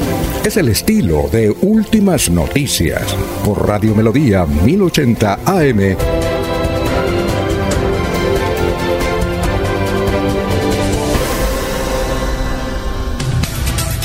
Son las 6 de la mañana, 48 minutos. Aquí en Bucaramanga ya está el sol. Tenemos una temperatura de 22 grados. Nos vamos para Miami. Allá está con toda la información del coronavirus y otras noticias. Florentino Mesa. Florentino, ¿cómo está? Muy buenos días.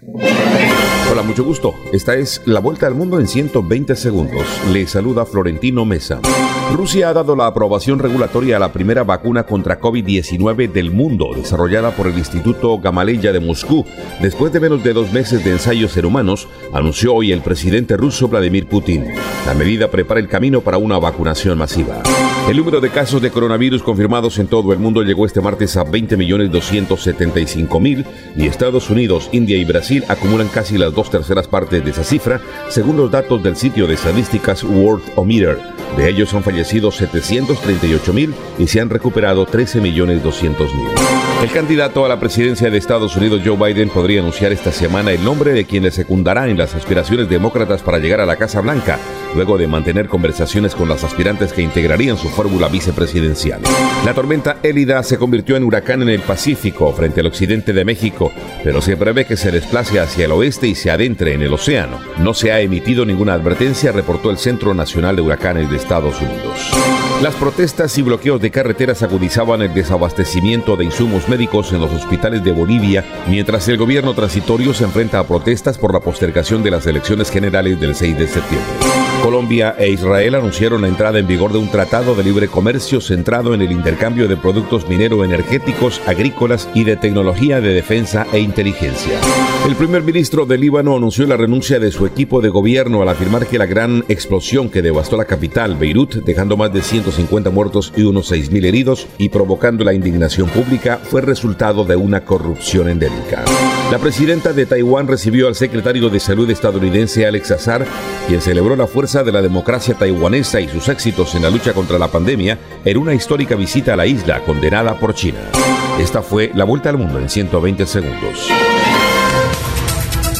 Ya son las 6 de la mañana, 50 minutos. Diego Roth dice, buenos días, hablando de Florida Blanca y la lucha contra el COVID, ¿cómo ser posible que los impuestos municipales de vehículos no se puedan pagar por medio electrónico porque está desactivado el botón de pagos en línea? ¿Será que nos toca ir a pagarlo a los diferentes bancos y poner en riesgo nuestra salud?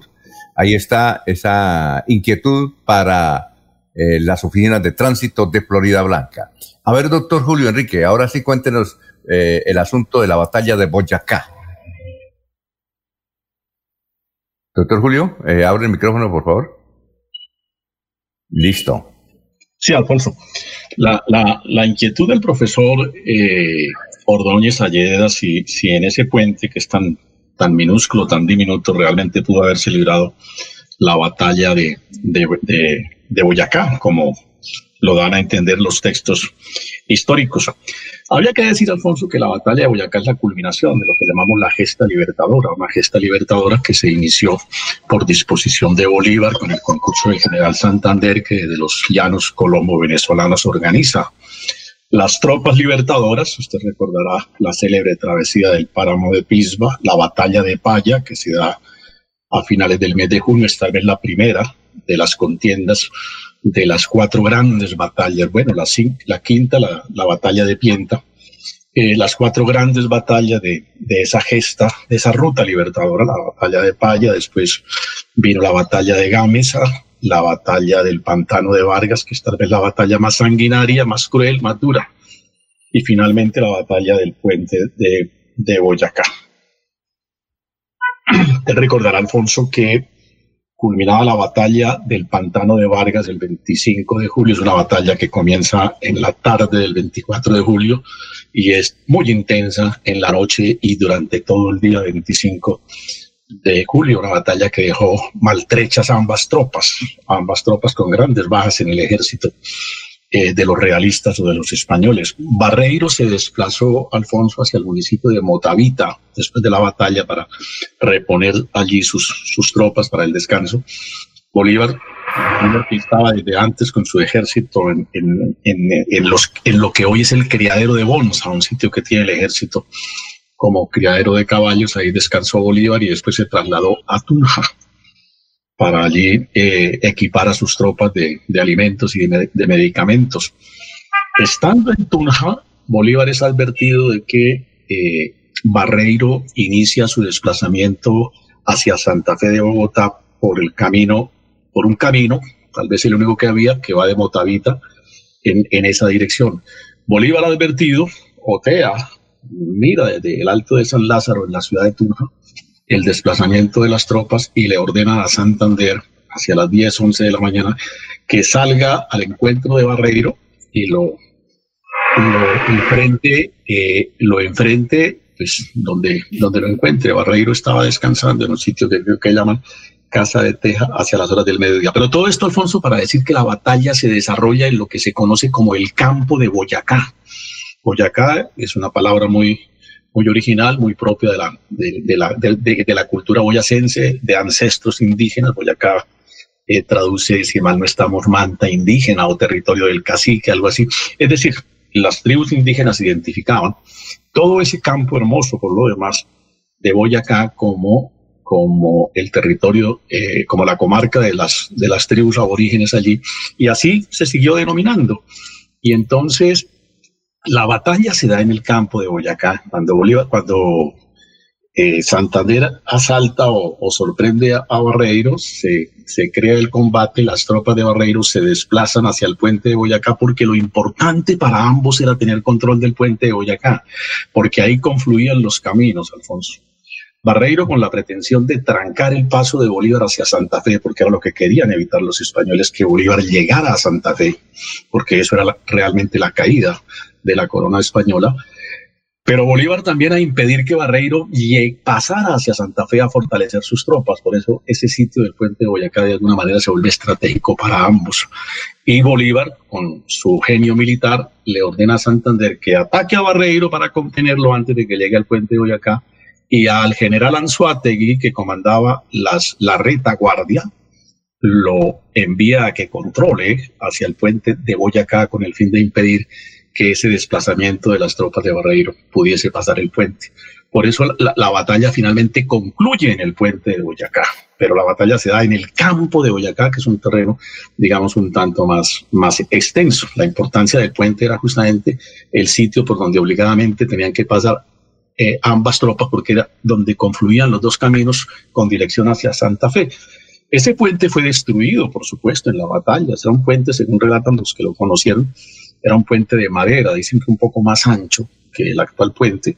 El puente que conocemos hoy en, el sitio de Boyacá, en el campo de Boyacá, eh, pues es una réplica, parece, de lo que era el puente original sobre el río Teatinos. Ese puente de hoy en día fue dispuesto por el gobierno del presidente Marco Fidel Suárez en el año 1919 para celebrar justamente el primer centenario de la batalla de, de Boyacá. De manera que eh, la batalla, para ser puntual en relación con la inquietud del profesor Núñez, se da en el campo de Boyacá. Sí, y obviamente se afecta porque lo que se controla es el paso por el puente de, Boyacá. No es que no es que toda la contienda se haya dado encima del puente. No, no, no, no. Es, eh, eh, finalmente la batalla confluye ahí porque eh, el, cerco que Bolívar le tendió a los españoles pues ya no les permitió pasar de ese puente de Boyacá. El puente se destruyó. La lucha ahí fue bastante enconada, bien fuerte y, y la batalla concluye hacia las cuatro de la tarde con el resultado afortunado que todos conocemos, la victoria de las tropas libertadoras, la caída de la monarquía en el territorio de la Nueva Granada, que tiene, a mi juicio, un antecedente muy importante, sienta un precedente, Alfonso. Es que, es que el 7 de agosto no solamente debería ser fiesta nacional acá en Colombia, sino debería ser una fiesta del continente americano, porque ahí se traza el precedente de la independencia desde el punto de vista militar para todos los pueblos de América. Las gestas libertadoras se animaron con el proceso de independencia de la batalla de, de Boyacá. Ya, bueno, muchas gracias. Pero, doctor Julio, le falta un datico muy importante. Es que frente a la derrota de José María Barreira, eh, pues eh, Pedro Pancasio Martínez y el soldado negro son los que finalmente lo capturan. Y es cuando el español les ofrece unas monedas para que esos jóvenes soldados lo dejaran libre. Y a partir de ese momento el virrey Juan Manuel eh, Juan Samano huye de Bogotá y queda Bogotá bajo el poder de los criollos. Pero hay que recordar que eh, el virrey llegó del sur del sur por eh, digamos ahorita por Nariño ingresa y es eh, como el gobernador político y militar de la Nueva Granada. déjeme, complementarle, Laurencio, efectivamente.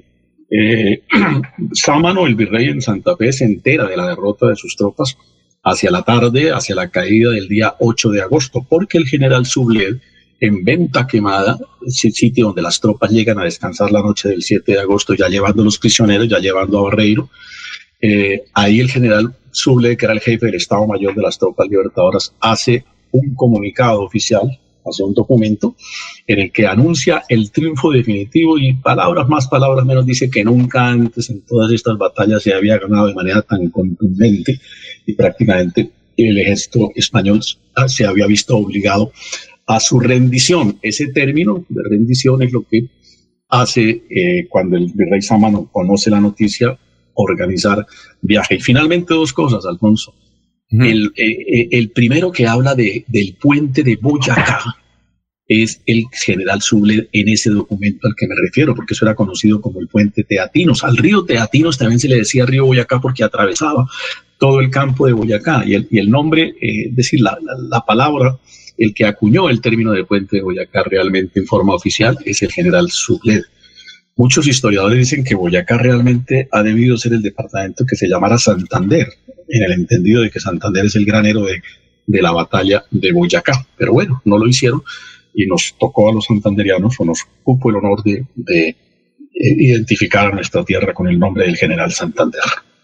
Muy bien, eh, vamos a una pausita, pero antes eh, esta información. Millonario Fútbol Club lamenta profundamente el fallecimiento de Vladimir Popovic, director técnico de nuestro equipo en 1994 y 1995.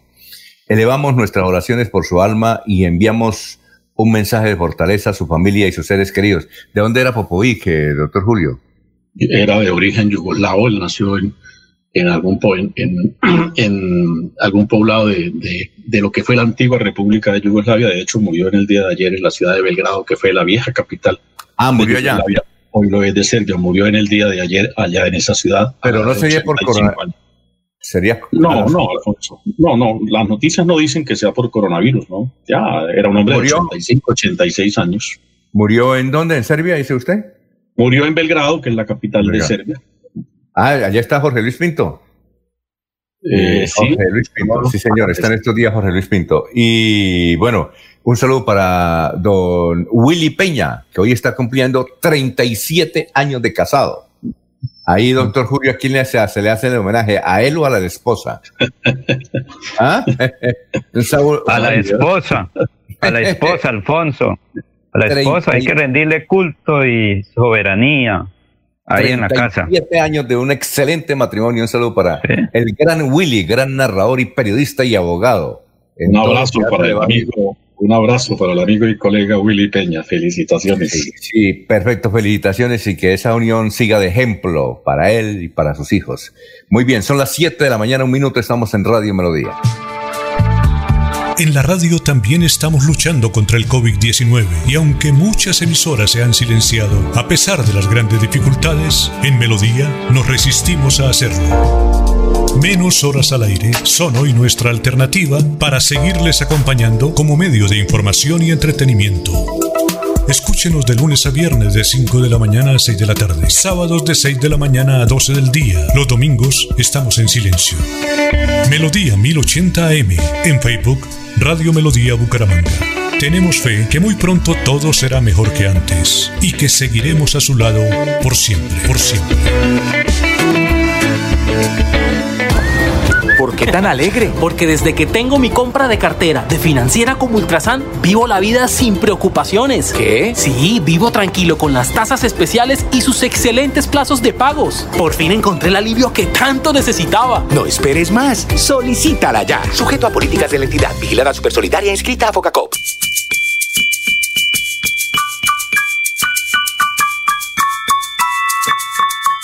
Oye, ¿sabes qué puedes hacer los martes y los jueves? De 3 a 3 y media de la tarde, no te pierdas Batuta al aire, aquí mismo. Un espacio de diversión, entretenimiento y formación musical. Viaja con nosotros. Invita Ministerio de Cultura y la Fundación Nacional Batuta. ¡Te esperamos!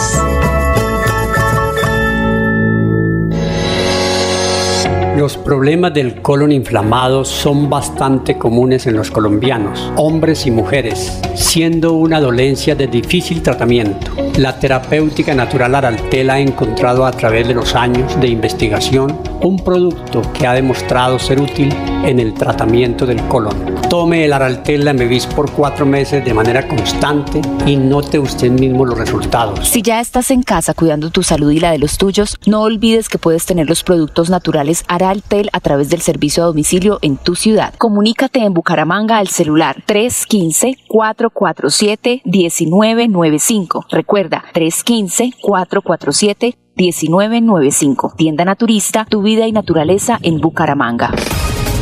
Estas son últimas noticias, las noticias de la hora. Buenos días, les saluda Florentino Mesa. Estas son UCI Noticias y Paz de la Hora. Desde hoy martes, unos 3 millones y medio de colombianos deben comenzar a presentar la declaración de renta correspondiente al año 2019. Entra en vigor TLC entre Colombia e Israel, centrado en el intercambio de productos minero-energéticos, agrícolas y de tecnología de defensa. Rusia aprueba la primera vacuna contra COVID-19 del mundo, dice Vladimir Putin. Mientras tanto, la cifra de muertos en el planeta llega hoy a 735 mil. Y ahora los detalles. En medio de una compleja situación económica por la crisis originada por la pandemia de coronavirus, a partir de este martes, unos 3 millones y medio de colombianos tendrán que comenzar a presentar la declaración de renta correspondiente al año 2019.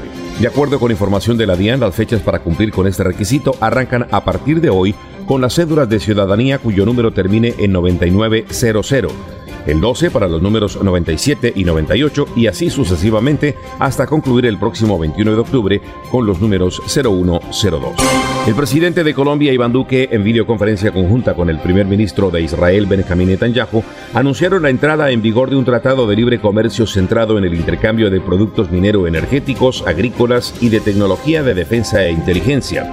El TLC entre Colombia e Israel, cuya negociación comenzó en 2012 y culminó en 2015, excluye de aranceles al carbón y al café, principales productos exportados por Colombia hacia Israel. Atención, magnífica oportunidad de negocio. Elementos de bioseguridad a los precios más bajos en Bogotá. Mascarillas quirúrgicas termoselladas de tres capas a tan solo 600 pesos en cantidades comerciales. Solo 600 pesos. Informes WhatsApp 1786-603-3480. 1786-603-3480. 1786-603-3480. El Ministerio de Salud de Rusia ha dado la aprobación regulatoria a la primera vacuna contra COVID-19 del mundo, desarrollada por el Instituto Gamaleya de Moscú. Después de menos de dos meses de ensayos en humanos, anunció hoy el presidente ruso Vladimir Putin. Mientras tanto, el número de casos de coronavirus confirmados en todo el mundo llegó este martes a 20.281.000, según los datos del sitio de estadísticas Worldometer. De ellos han fallecido 739.000 y se han recuperado 13.200.000. Entérese primero en UCI Noticias y La radio es vida. La radio es optimismo y esperanza. La radio fue primero. La radio fue ayer, es hoy y será mañana. La radio, tu compañía de siempre. Somos la radio, somos la radio. Y hoy como siempre, entramos en tu casa porque somos parte de tu familia en esta lucha por la vida. Con Radio Melodía y últimas noticias, quédate en casa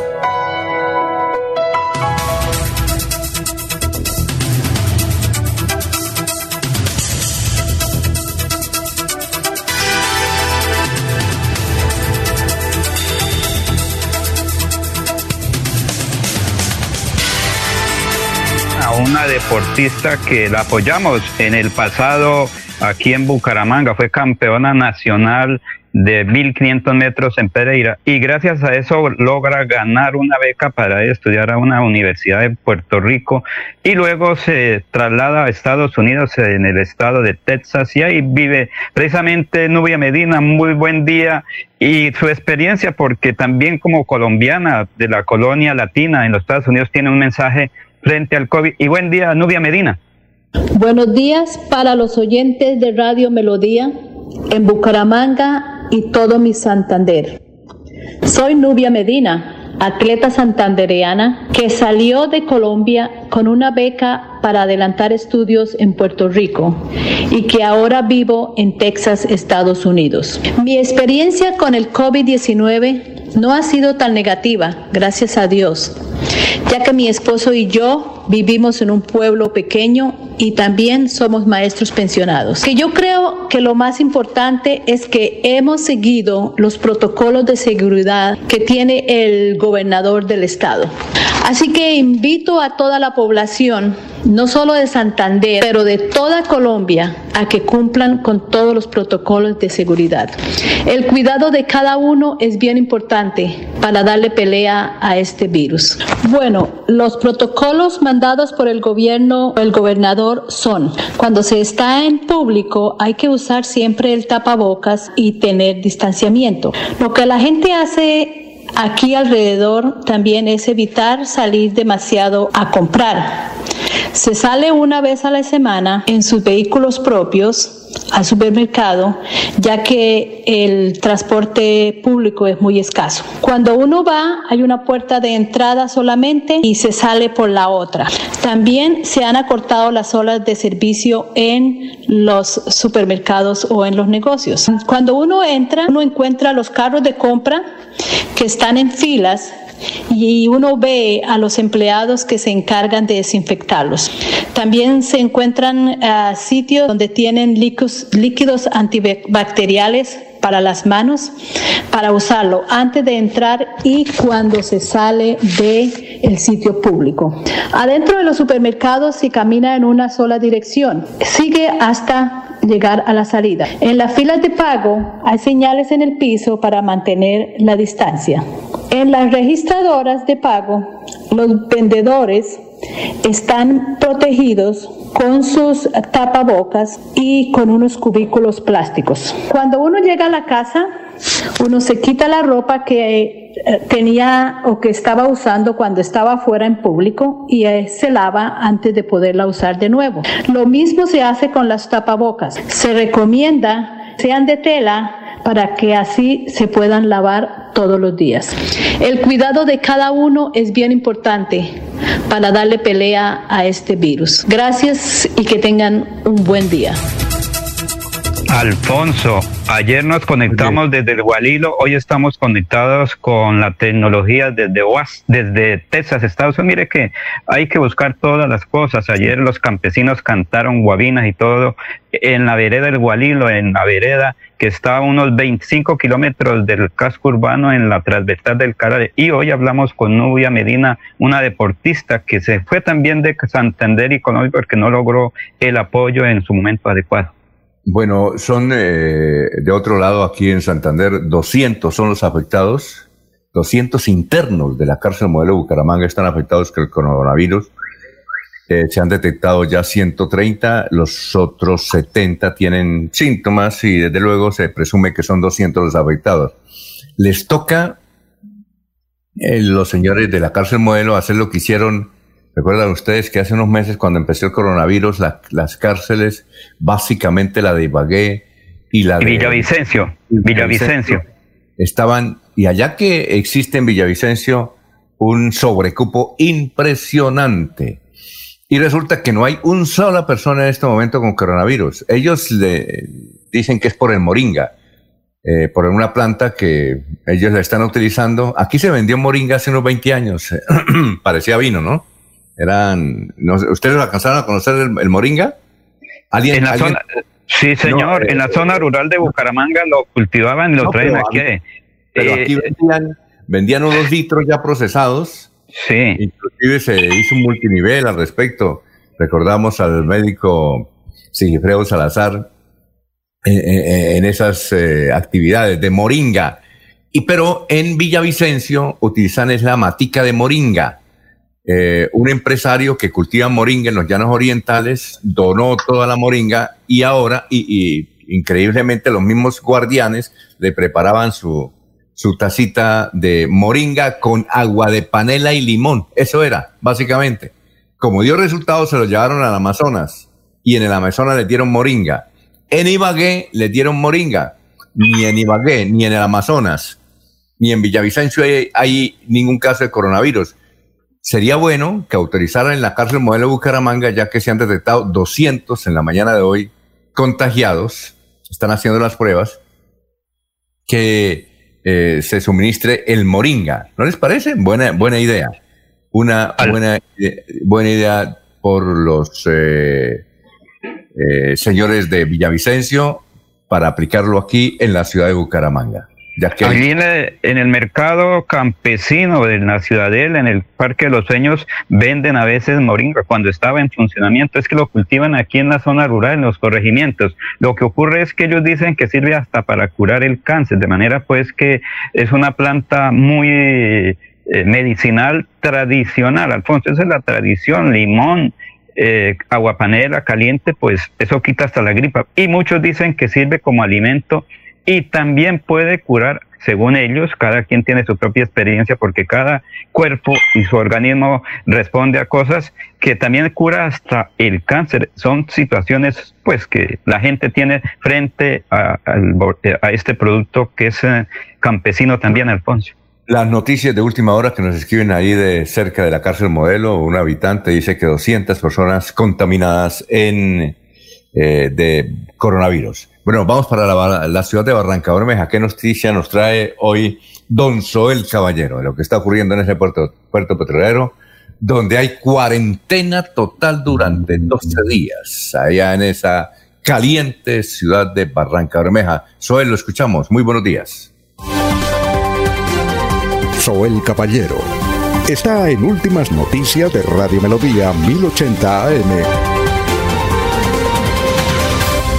Buenos días, Alfonso, para usted, para los compañeros, igualmente para todos los oyentes. Ayer en Barranca Bermeja se reportaron por parte del Instituto Nacional de Salud tres personas fallecidas. Se trata de dos hombres de 35 y 48 años respectivamente y una mujer de 77 años. Con esto se elevó a 31 el número de personas que han perdido la batalla contra el COVID en Barranca Bermeja. Actualmente hospitalizadas hay 47 personas y en la unidad de cuidados intensivos hay 20. Por comunas, las estadísticas están de la siguiente manera. Comuna 1 hay 127 personas contagiadas, en la comuna número 2 140, en la comuna número 3 125, en la comuna número 4 96 personas contagiadas, en la comuna número 5 73 personas contagiadas, en la comuna 6 37 y en la comuna número 7 44 personas contagiadas. En el batallón antiaéreo de defensa número 2 Nueva Granada solamente se presentan dos casos en el corregimiento El Centro 28, en el corregimiento Llanito 6 y en el corregimiento La Fortuna tres personas contagiadas. Noticias con la camanesa de la ciudad. Continúen compañeros en estudios en últimas noticias de Melodía 1080 AM. Tu casa ahora es el lugar ideal y Cofuturo te ofrece la oportunidad de renovar los electrodomésticos y víveres fundamentales para toda la familia. Televisores, neveras, lavadoras y muchísimas alternativas para dotar tu hogar están en la calle 48, número 3333. También encontrarás motocicletas, bicicletas, computadores y celulares. Atención inmediata 322 307 03 con Futuro, construimos sueños de progreso. Hay más noticias. Muchas noticias, muchas noticias en Melodía 1080 AM. Bueno, oye Jorge, ayer hubo una diligencia en la ciudad de Barranca Bermeja que estuvo, estuvo que retrasada desde la semana pasada con la, el asesinato de la joven profesora eh, María Angélica Polanco. Eh, resulta que la semana pasada, pues iban a hacer la diligencia con su ex esposo, Arlington. Eh, el señor Arlington se desmayó. Polo. Sí, Arlington Polo, ¿no? El señor Polo se desmayó, se desmayó y entonces la diligencia fue aplazada. Ayer se cumplió y confesó que evidentemente, vea usted, ya poco a poco se van eh, conociendo datos, confesó que él eh, ese viernes, creo que 17 de julio, fue a esperarla. Fue a esperarla y la esperó. La subió a su camioneta. A su camioneta y no ha querido contar lo otro. Lo, cierto es que él está, desde luego, ya acusado de haber participado o haber ordenado el crimen, una de las dos, haber participado ordenado el crimen eh, en forma espantosa de esta joven profesora. Eh, Jorge, me parece que Arlington era dirigente sindical en Barranca. ¿Es como dirigente sindical? ¿Usted qué, qué datos tiene?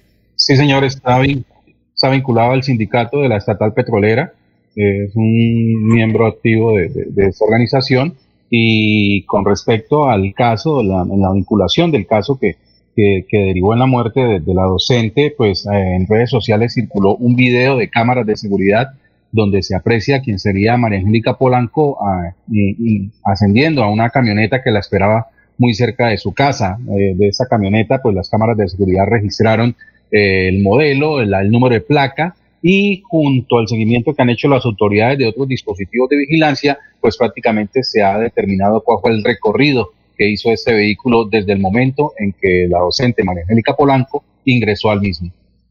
Mario León Arciniega es el abogado y dice, vea, yo le creo a mi cliente, mi cliente dice que es inocente, pero eh, es que antes él, eh, el señor Alito se contradijo. Cuando apareció allá muerta, y los familiares de la María Angélica dijeron, el último que la llamó por teléfono fue Arlington. Él negó eso, él negó. Y poco a poco, cuando le fueron entregando elementos, él dijo, sí, yo realmente la, la acompañé y en ese momento se desmayó la semana pasada. Entonces la diligencia la cumplieron ayer. Y ayer ya aceptó que la había recibido en la camioneta, que estuvo con ella pero eh, de, no ha querido contar el resto, no ha querido, no quiso contar el resto, el abogado. A mí me parece que el abogado está metido en el asunto, eh, eh, además porque el cadáver lo exhumaron, ¿no? El cadáver lo, lo, es, lo también fue está siendo investigado. Esto ¿Cómo, se llama, el señor Arlington? Él era Arlington, Arlington Polo. ¿Ah? El, tercer, el tercer mundo, uno de los datos de mentalidad del tercer mundo, con todo respeto de los que toman esa opción, es colocar el nombre de ciudades sonoros, el de otro idioma a una persona, Arlington, como le colocaran a alguien Massachusetts, o le colocaran Boston, o le colocaran Filadelfia. Arlington, eh, cuentan en Barranca Bermeja que cómo conoció él, Arlington, a ella, y todo por el apellido, porque el apellido de ella es Polo y es Polanco. Entonces, a través de, ese juego de palabras entre Polo y Palanca, eh, establecieron una amistad. Una amistad. Nos contaron que ella, eh, Jorge, la USO tiene escuelas en Barranca, ¿cierto? Tiene concentraciones.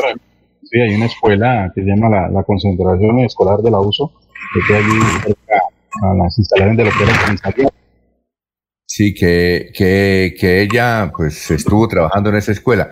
Eh, una cosa, Jorge, no, no, no hemos establecido si tuvieron hijos, creo que no, ¿o sí? No, no tengo clara esa información. Sí, sí, sí, no, no conocemos si tuvieron hijos. Ah, bueno. Entonces ahí está esa, ese caso sonoro que está sacudiendo a la ciudad de Barranca Bermeja. Bueno, los medios de comunicación han sido mezquinos un tanto con esa situación de la de, este caso de la profesora María Angélica Polanco. No, no, ¿Ha sido qué? mezquinos en darle, pues, en darle cobertura. Pues, la, la, la, noticia no ha podido, no ha trascendido de muy buena manera desde más allá de Barranca Bermeja. Pues, y lo que se pueda comentar acá en Bucaramanga, pero es un caso bastante, bastante llamativo desde el punto de vista jurídico y, también, ¿por qué no decirlo, dentro de mediático? Y escabroso, eh, un tema escabroso. Venga, y un comentario a propósito de una observación, ¿no? Una observación que, digamos, espero salga bien porque es delicadísima, pero me quiero parar en esa cornisa un poco. Los hombres y las mujeres, los seres cuando tienen desavenencias y tienen diferencias y tienen desgastes y, han, estado en el amor y el odio y el amor y el, y el desprecio y el amor y la destrucción, debiéramos tomar precauciones, ¿no? Sea, exponer la humanidad a la humanidad de otro o otra con, lo que, con el que uno ha tenido diferencias casi insanables es de altísimo riesgo porque salta la liebre, salta la condición humana, ¿no?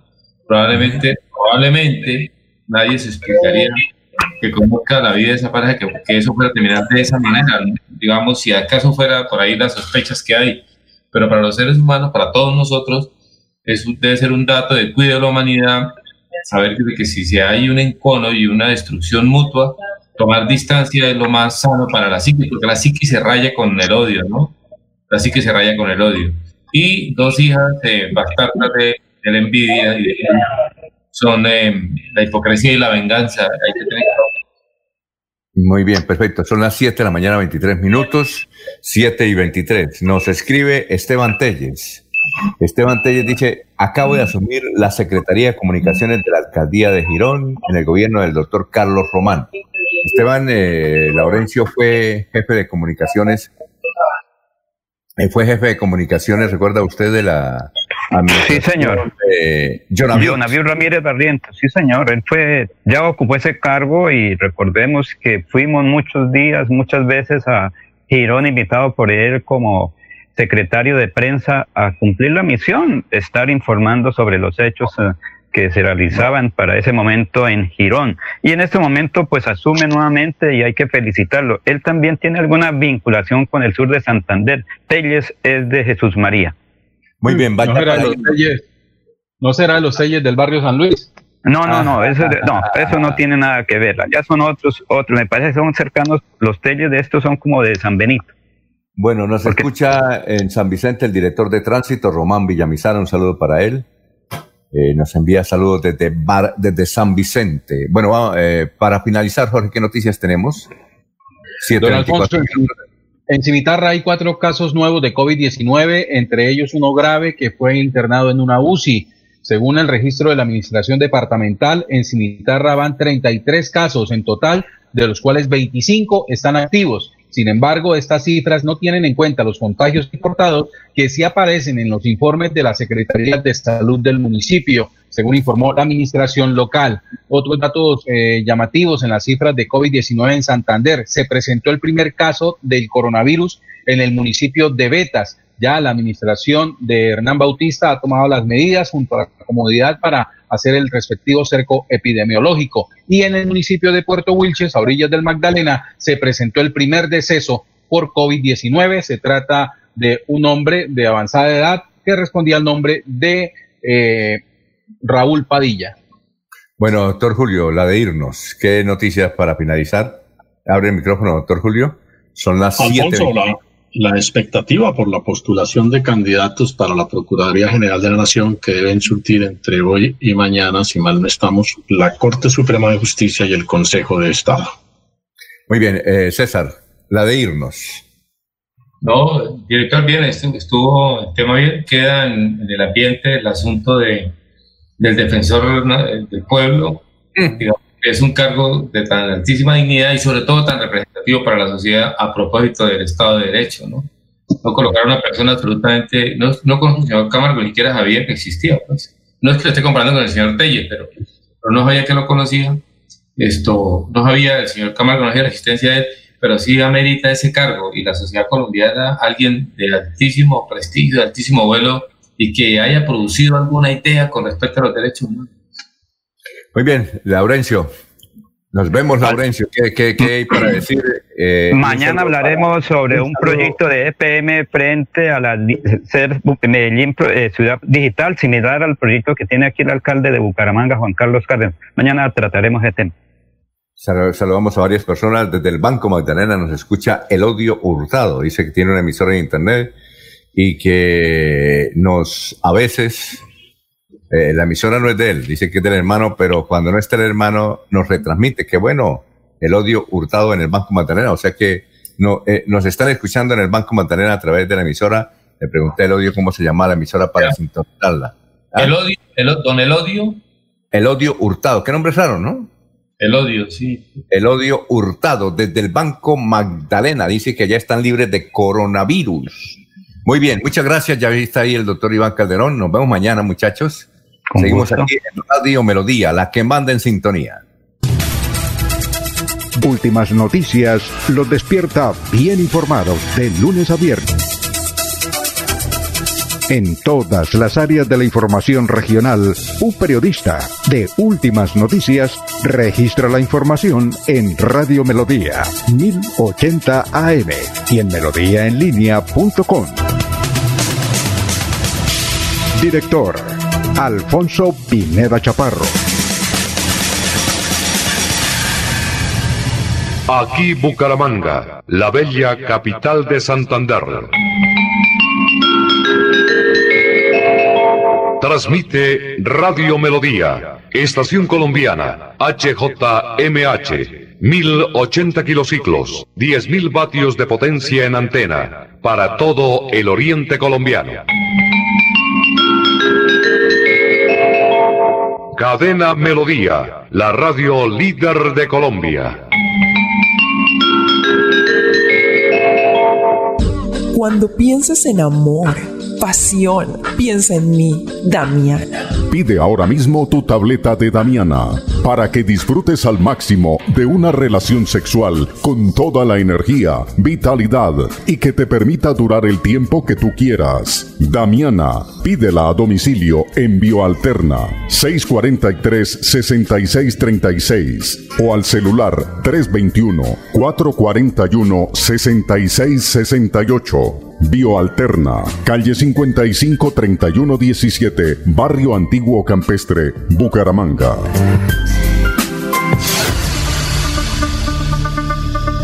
La gente, lo más importante de nuestra radio. La gente, la gente, lo más importante de nuestra lo más importante de nuestra radio. Ustedes que nos escuchan en todas partes. Ustedes que nos prefieren siempre. Ustedes que nos han seguido toda la vida. La gente, lo más importante de la radio. Nuestra gente, técnicos, operadores, locutores y periodistas, amalgama de juventud y experiencia para hacer más fácil la comunicación. En Melodía la gente, lo más importante de la radio, lo más importante de la radio. A esta hora presentamos Hablando con el abogado. Hablando con el abogado. A partir de estos momentos, comuníquese a través de las líneas 630-4870 y 630-4794. Reciba toda la información y asesoría para sus problemas jurídicos con la dirección del doctor Iván Darío Calderón, abogado egresado de la Universidad Industrial de Santander con especialización en Derecho Comercial. Sean todos bienvenidos.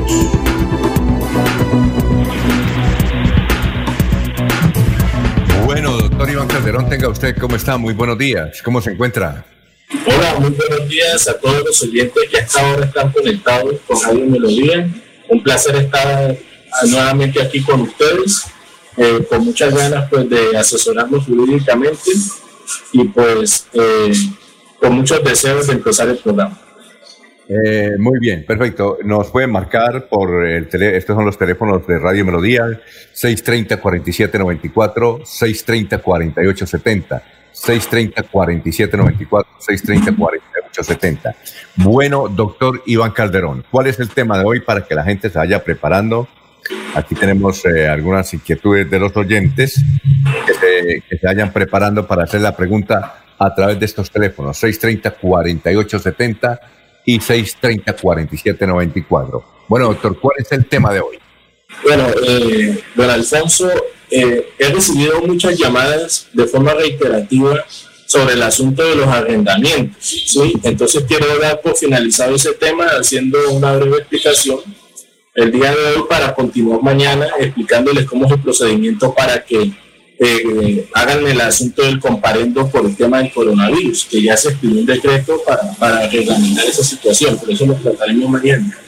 Eh, después amigos que podemos decir, este, y finalmente, a ver, las personas eh, deben comprender que los decretos eh, presidenciales eh, que se suscribieron en el marco del coronavirus solamente invitan a que se hagan acuerdos amistosos.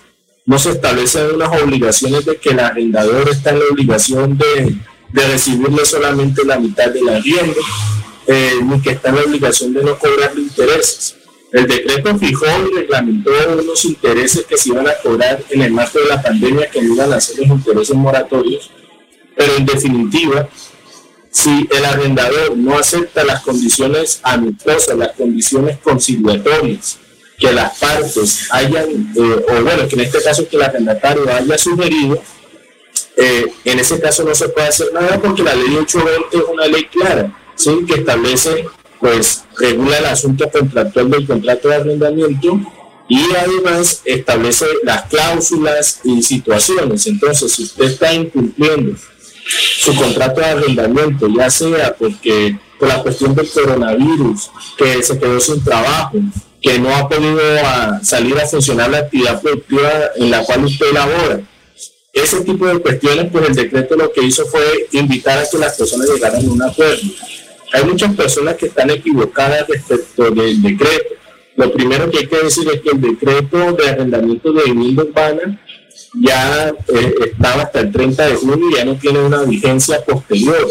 Existe otro decreto que es el de arrendamiento de locales comerciales de ciertas actividades específicas que hasta el 31 de agosto las personas van a poder dar por terminado el contrato unilateralmente pagando solamente la tercera parte de la cláusula penal.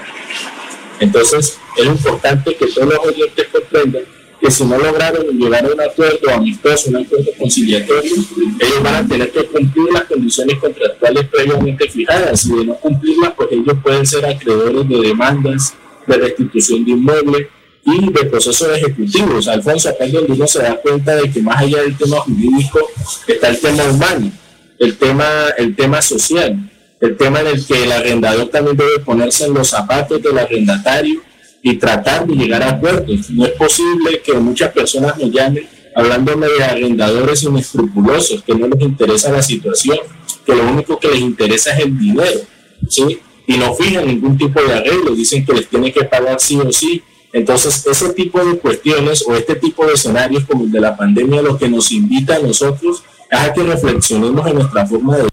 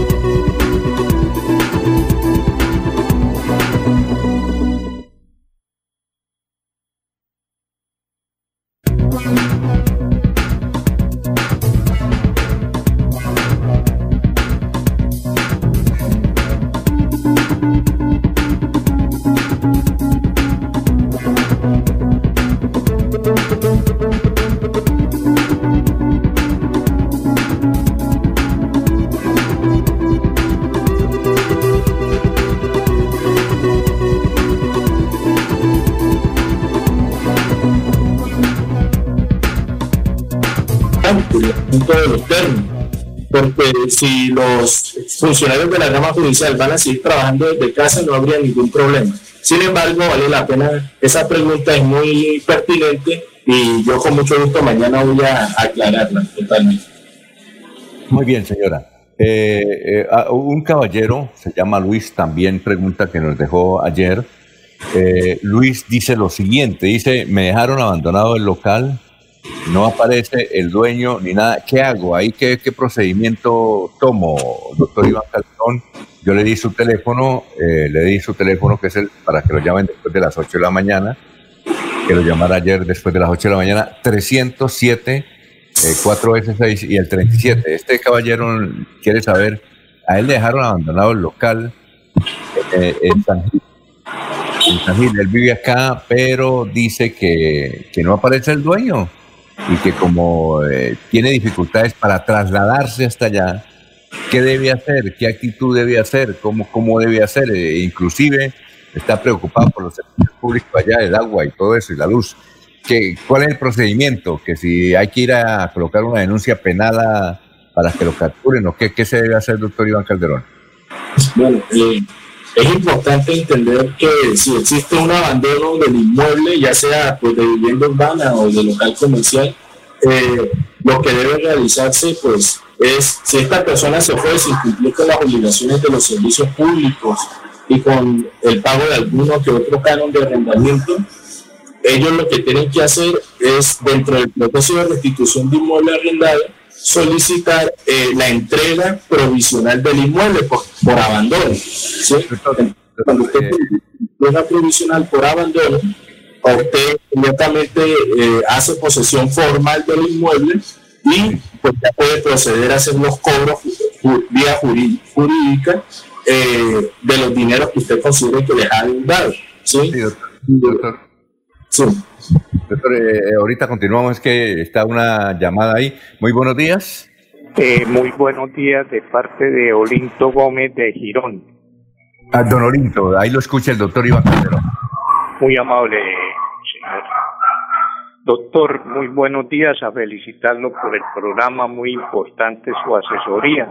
Doctor, es que yo hace unos cuatro años le di una plata a mis hijos porque yo estaba enfermo para comprar una casa en San Antonio del Carrizal. Hace cuatro años vivimos allá todos y yo estoy en posesión del inmueble. Se hizo una promesa de venta donde estábamos todos, incluido yo, y al hacer la escritura pública en la notaría de Girón no tuvieron en cuenta la promesa de venta y ahora ellos quieren vender y sacarme. Yo tengo algún derecho para reclamar que, me, que puedo estar en la casa, yo soy un adulto mayor, entonces hay algún amparo de parte de alguna ley para que los hijos no me saquen a la calle. Eh, señor, ¿cuántos hijos son? ¿Cuántos hijos son, señor? Cinco, doctor. Cinco hijos. Eh, bueno, es increíble, don Olinto.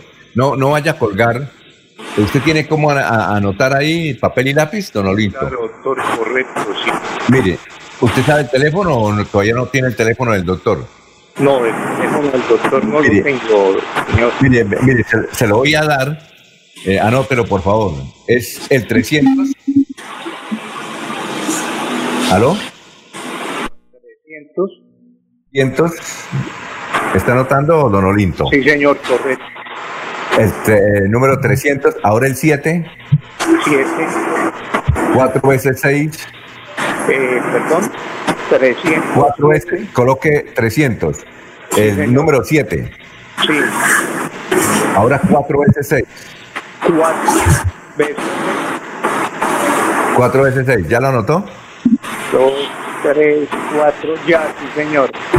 Y el número 37. 37. Sí, eh, el doctor Iván Calderón va a explicarlo ahorita por, por, para que la audiencia se entere qué procedimiento, pero después de las 8 llámelo, ¿yo? Llámelo. ¿Yo? Lo llama, después de las 8 de la mañana, ¿de acuerdo, Nolinto? Sí, estoy en sintonía, gracias. Perfecto. A ver, eh, doctor Iván Calderón, ¿cuál es la respuesta? Bueno, eh, lamentable nuevamente un caso de ese tipo, eh, en donde no se tienen en cuenta pues las cuestiones básicas de convivencia eh, y frente a los padres, ¿no? Por una situación tan dolorosa. Pero desde el punto de vista jurídico, sí hay posibilidad de hacer algo porque si el señor manifiesta que en el contrato de compraventa, en donde pues se comprometieron a asumir derechos y a contraer obligaciones, no se plasmó esa misma voluntad en la escritura pública de compra-venta, es decir, en el documento hecho en notaría, ahí hay una irregularidad que es posible eh, pelearla jurídicamente para evitar, o primero, en primera medida sería para declarar eh, mal hecho el documento que se hizo en la notaría para que posteriormente se haga como debe ser y ahí él tendría los derechos plenos como comunero del inmueble junto con los hijos y si ellos quieren venderlo tendrían que contar con el consentimiento de. Oiga, doctor Iván Calderón, eh, son casos increíbles, interesantes, pero muy desgarradores como el caballero Don Olinto, que tiene cinco hijos y los cinco hijos lo quieren sacar. Eh, eh, esto de, no sé, uno como papá, pues quiere tener bien a los hijos y se preocupa por los hijos, pero es que se preocupen demasiado. Es decir, uno lo que debe es, es entregarles un buen estudio, y, no más, no dejarles bienes materiales, porque esos bienes materiales casi siempre, casi siempre, eh, eso provoca es enfrentamientos e inclusive crímenes eh, entre los mismos familiares. E, esa platita es la que daña. Lo cierto que, que se deberían preocupar era por, el señor por tener una buena pensión, una excelente pensión y no tener bienes materiales. Porque mire, ahora el problema es que tuvo casa. ¿No, le parece eso como insólito, increíble? Sí, desgraciadamente eh, también tiene que ver mucho con la cultura colombiana en la cual el padre se desprende totalmente de, todo lo que tiene para entregárselo a sus hijos y esperando que en su vejez le retribuya de la misma forma, pero desgraciadamente en muchos casos no es así. Como usted lo menciona, es lo que debe hacer, se debe esforzarse por darle una buena educación que ya con la educación que reciba, pues él tendrá que buscar la forma de, sostenerse y pues él también trabajar para su vejez, porque no olvidemos todos que vamos a llegar a viejos. Entonces es importante tener en cuenta eso. Y lo otro, para complementar eso que usted dice desde el punto de vista jurídico, si el padre considera que su hijo le ha faltado, que su hijo lo ha deshonrado, él puede incluso en, en materia de sucesiones solicitar el desheredamiento, desheredar a los hijos por conductas como la que estamos, como la que acabamos de escuchar, e incluso si dejan abandonado a un padre, los hijos tienen la obligación de socorrerlo en su momento de vejez, lo dice el Código Civil. Es decir, que él podría estar también obligado a poder demandar a los hijos por alimentos para que les suministraran un alimento mínimo, una cuota mínima de alimentos para sustentar o sostener la vida que él lleva. Entonces, muchas personas mayores no saben de estos derechos que tienen. Y es importante que si tiene un hijo desagradecido, un hijo que lo ha deshonrado, un hijo que lo ha ignorado, y usted no tiene capacidad económica para sostenerse y vive de pronto de limosnas, de regalos que le hacen las demás personas, ustedes están legitimados para iniciar acciones contra los hijos, sobre todo acción de pedir cuotas de alimentos siempre y cuando pues usted como padre mayor, adulto mayor, no tenga capacidad económica y su hijo sí la tenga. Y a ese señor Dololinto le suplicamos que por favor, después de las 8 de la mañana, llame aquí al doctor. Usted ya tiene su teléfono, el doctor le va a dar una orientación, porque además eh, puede demandar a sus hijos por alimento, porque él está ahí, no, está, no, no, no tiene recursos, no sabemos si está pensionado o no, pero ese detalle, si el doctor está precisamente para asesorar a la gente y tiene ese programa. Eh, cuando yo le interrumpí, usted estaba dando una explicación de este señor que nos está escuchando. Eh, entiendo que él vive en pie de cuesta y tiene, eh, él dice que tiene una casa y la arrendó en, San Gil. Y en la casa pues había un negocio, creo que un restaurante.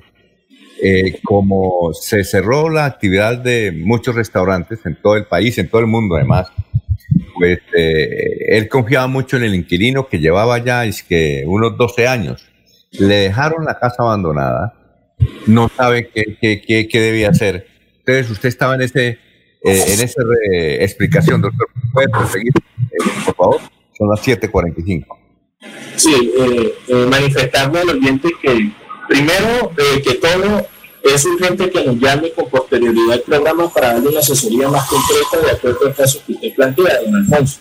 Lo segundo es que desde estos espacios lo que se le puede decir al oyente es que él, él tiene todas las acciones judiciales para poder demandar a estos inquilinos que, que hundieron, dejando abandonado la, la deriva de ese inmueble. ¿sí? Entonces, ¿qué es lo que puede hacer? Él puede cobrar todos los dineros eh, por concepto de cánones de arrendamiento que le deben. Aparte, si el contrato contenía alguna cláusula penal, se le puede también cobrar. ¿sí? y si él considera que existen algunos daños eh, graves al inmueble, eh, también pueden cobrarse. Entonces es importante eh, hablar con, con este, en este caso, en este arrendador que fue pues burlado por parte del arrendatario, que en este caso pues se fue sin, sin decir por qué y, sin, sin, hacer las cosas al, derecho, porque eh, lo que la persona no sabe es que por un abandono de ese tipo el canon de arrendamiento sigue corriendo, porque fue un abandono del inmueble sin ningún tipo de justificación ni explicación. Entonces es importante que el oyente nos llame para solucionarle su situación jurídica. Mire, esta, esta pregunta nos dice una señora que es de Barranca Bermeja, no de mi nombre, nos ha escrito aquí por el perfil Alfonso Pineda Chaparro, por ahí, eh, por el Messenger nos ha escrito lo siguiente, gracias señora por escribirnos. Dice que eh, un pariente de ella, que tenía buenos recursos económicos, que no estaba de mucha edad, dice que no cumplía los 60 años, murió en Barranca Bermeja aparentemente por coronavirus. Ella está segura que no tenía coronavirus, está completamente segura, pero cremaron el cadáver. Entonces ella quiere, porque además dice que estudió dos semestres de Derecho aquí en la Universidad de Santo Tomás y se, pues ahora está dedicada porque se, se casó y está eh, en materia de seguros. Ella quiere preguntar quién define que o qué autoridad legal define que los que aparentemente mueren por coronavirus los cremen. Ella dice que a su pariente, que tenía buenos recursos, estaba casado con una, una joven, muy joven, y está muy bien de salud. ¿Cómo garantizar de que su pariente no murió de otra cosa menos de coronavirus y ahora cremado ¿dónde están las pruebas? ¿Quién define, qué autoridad define que los muertos por coronavirus hay que eh, cremarlos? ¿Qué eso por qué se hace tan rápido? Doctor, una buena pregunta, que nos hace la señora.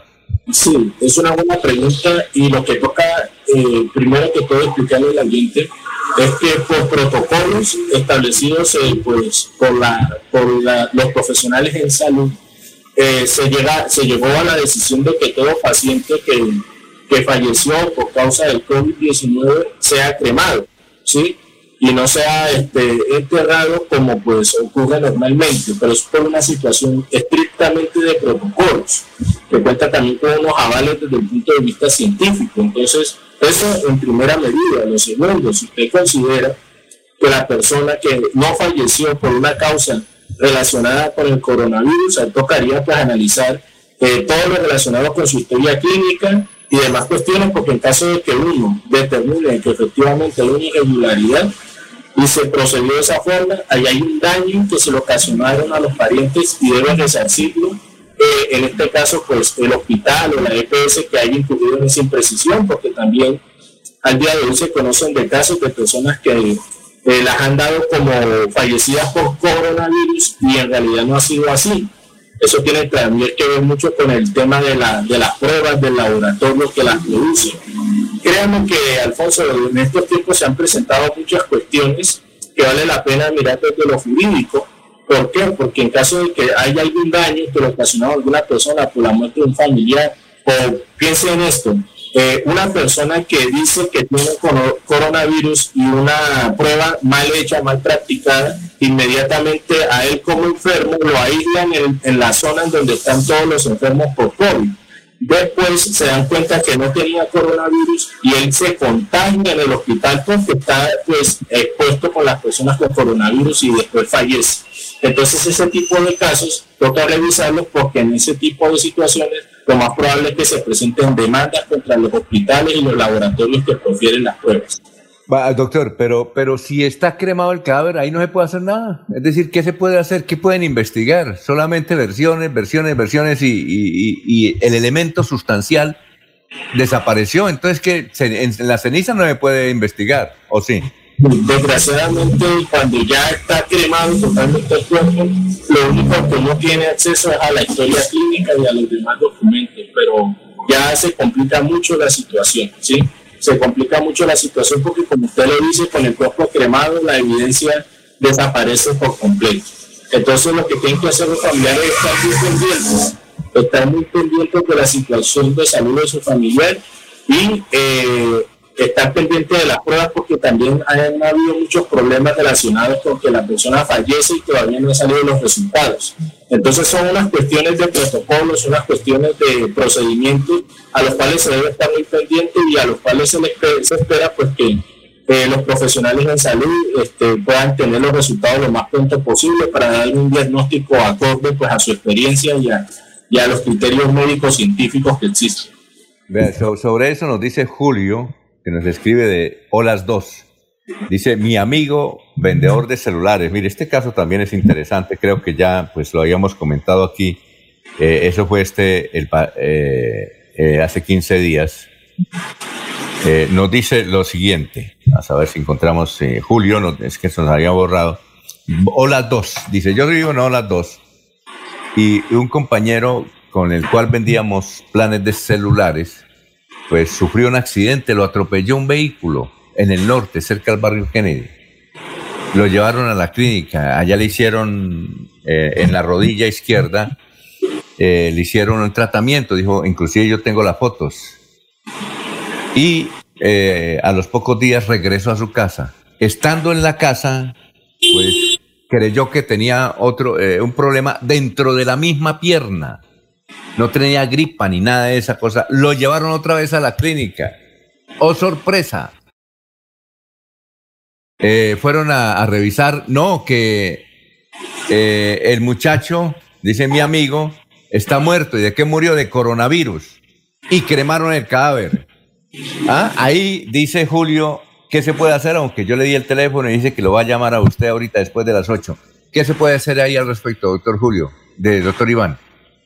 Bueno, este, situación complicada la que plantea el oyente, porque volvemos a lo mismo del comentario anterior, ¿sí?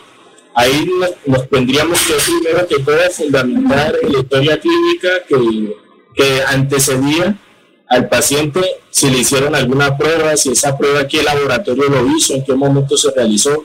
Digamos que tocaría es un ejercicio probatorio bastante, bastante importante y también acompañado de algún grupo interdisciplinario en salud que lo puede asesorar también a uno como abogado respecto de los procedimientos que utilizan algunos, algunos profesionales en salud también. Entonces, sí valdría la pena que nos llamara este oyente para ver si podemos hacer algo, algo por él, pues, porque la situación se toma bastante confusa por lo que él comenta. Yo, yo le, yo, eh, muchas gracias. Ahí Zoraida dice, lo que pasa es que eh, por cada cadáver de coronavirus, las clínicas reciben 450 mil pesos. Oye, doctor, muy amable, muy gentil, se nos acabó el tiempo. Bueno, este, fue un tiempo que me pareció bastante corto, fue muy interesante todo lo que hablamos el día de hoy, Alfonso. Este, aprovecho ya para finalizar y le mando un saludo a toda la gente allá en el Playón Santander. Ayer estuve por esas tierras en una diligencia eh, entonces un saludo muy especial a ellos, un saludo muy especial a todos los oyentes que nos sintonizan. Nos vemos mañana y muy atentos al tema que vamos a manejar mañana porque es el procedimiento mediante el cual ellos van a poder reclamar cuando consideren que el comparendo por asunto de COVID, por no cumplir la cuarentena, por no cumplir eh, cédula, etcétera, eh, se debe surtir. Entonces les explicaré cómo es el trámite, ante quién deben acudir y pues en ese caso nosotros estaremos prestos para asesorarlos. Muchas gracias, que Dios los bendiga.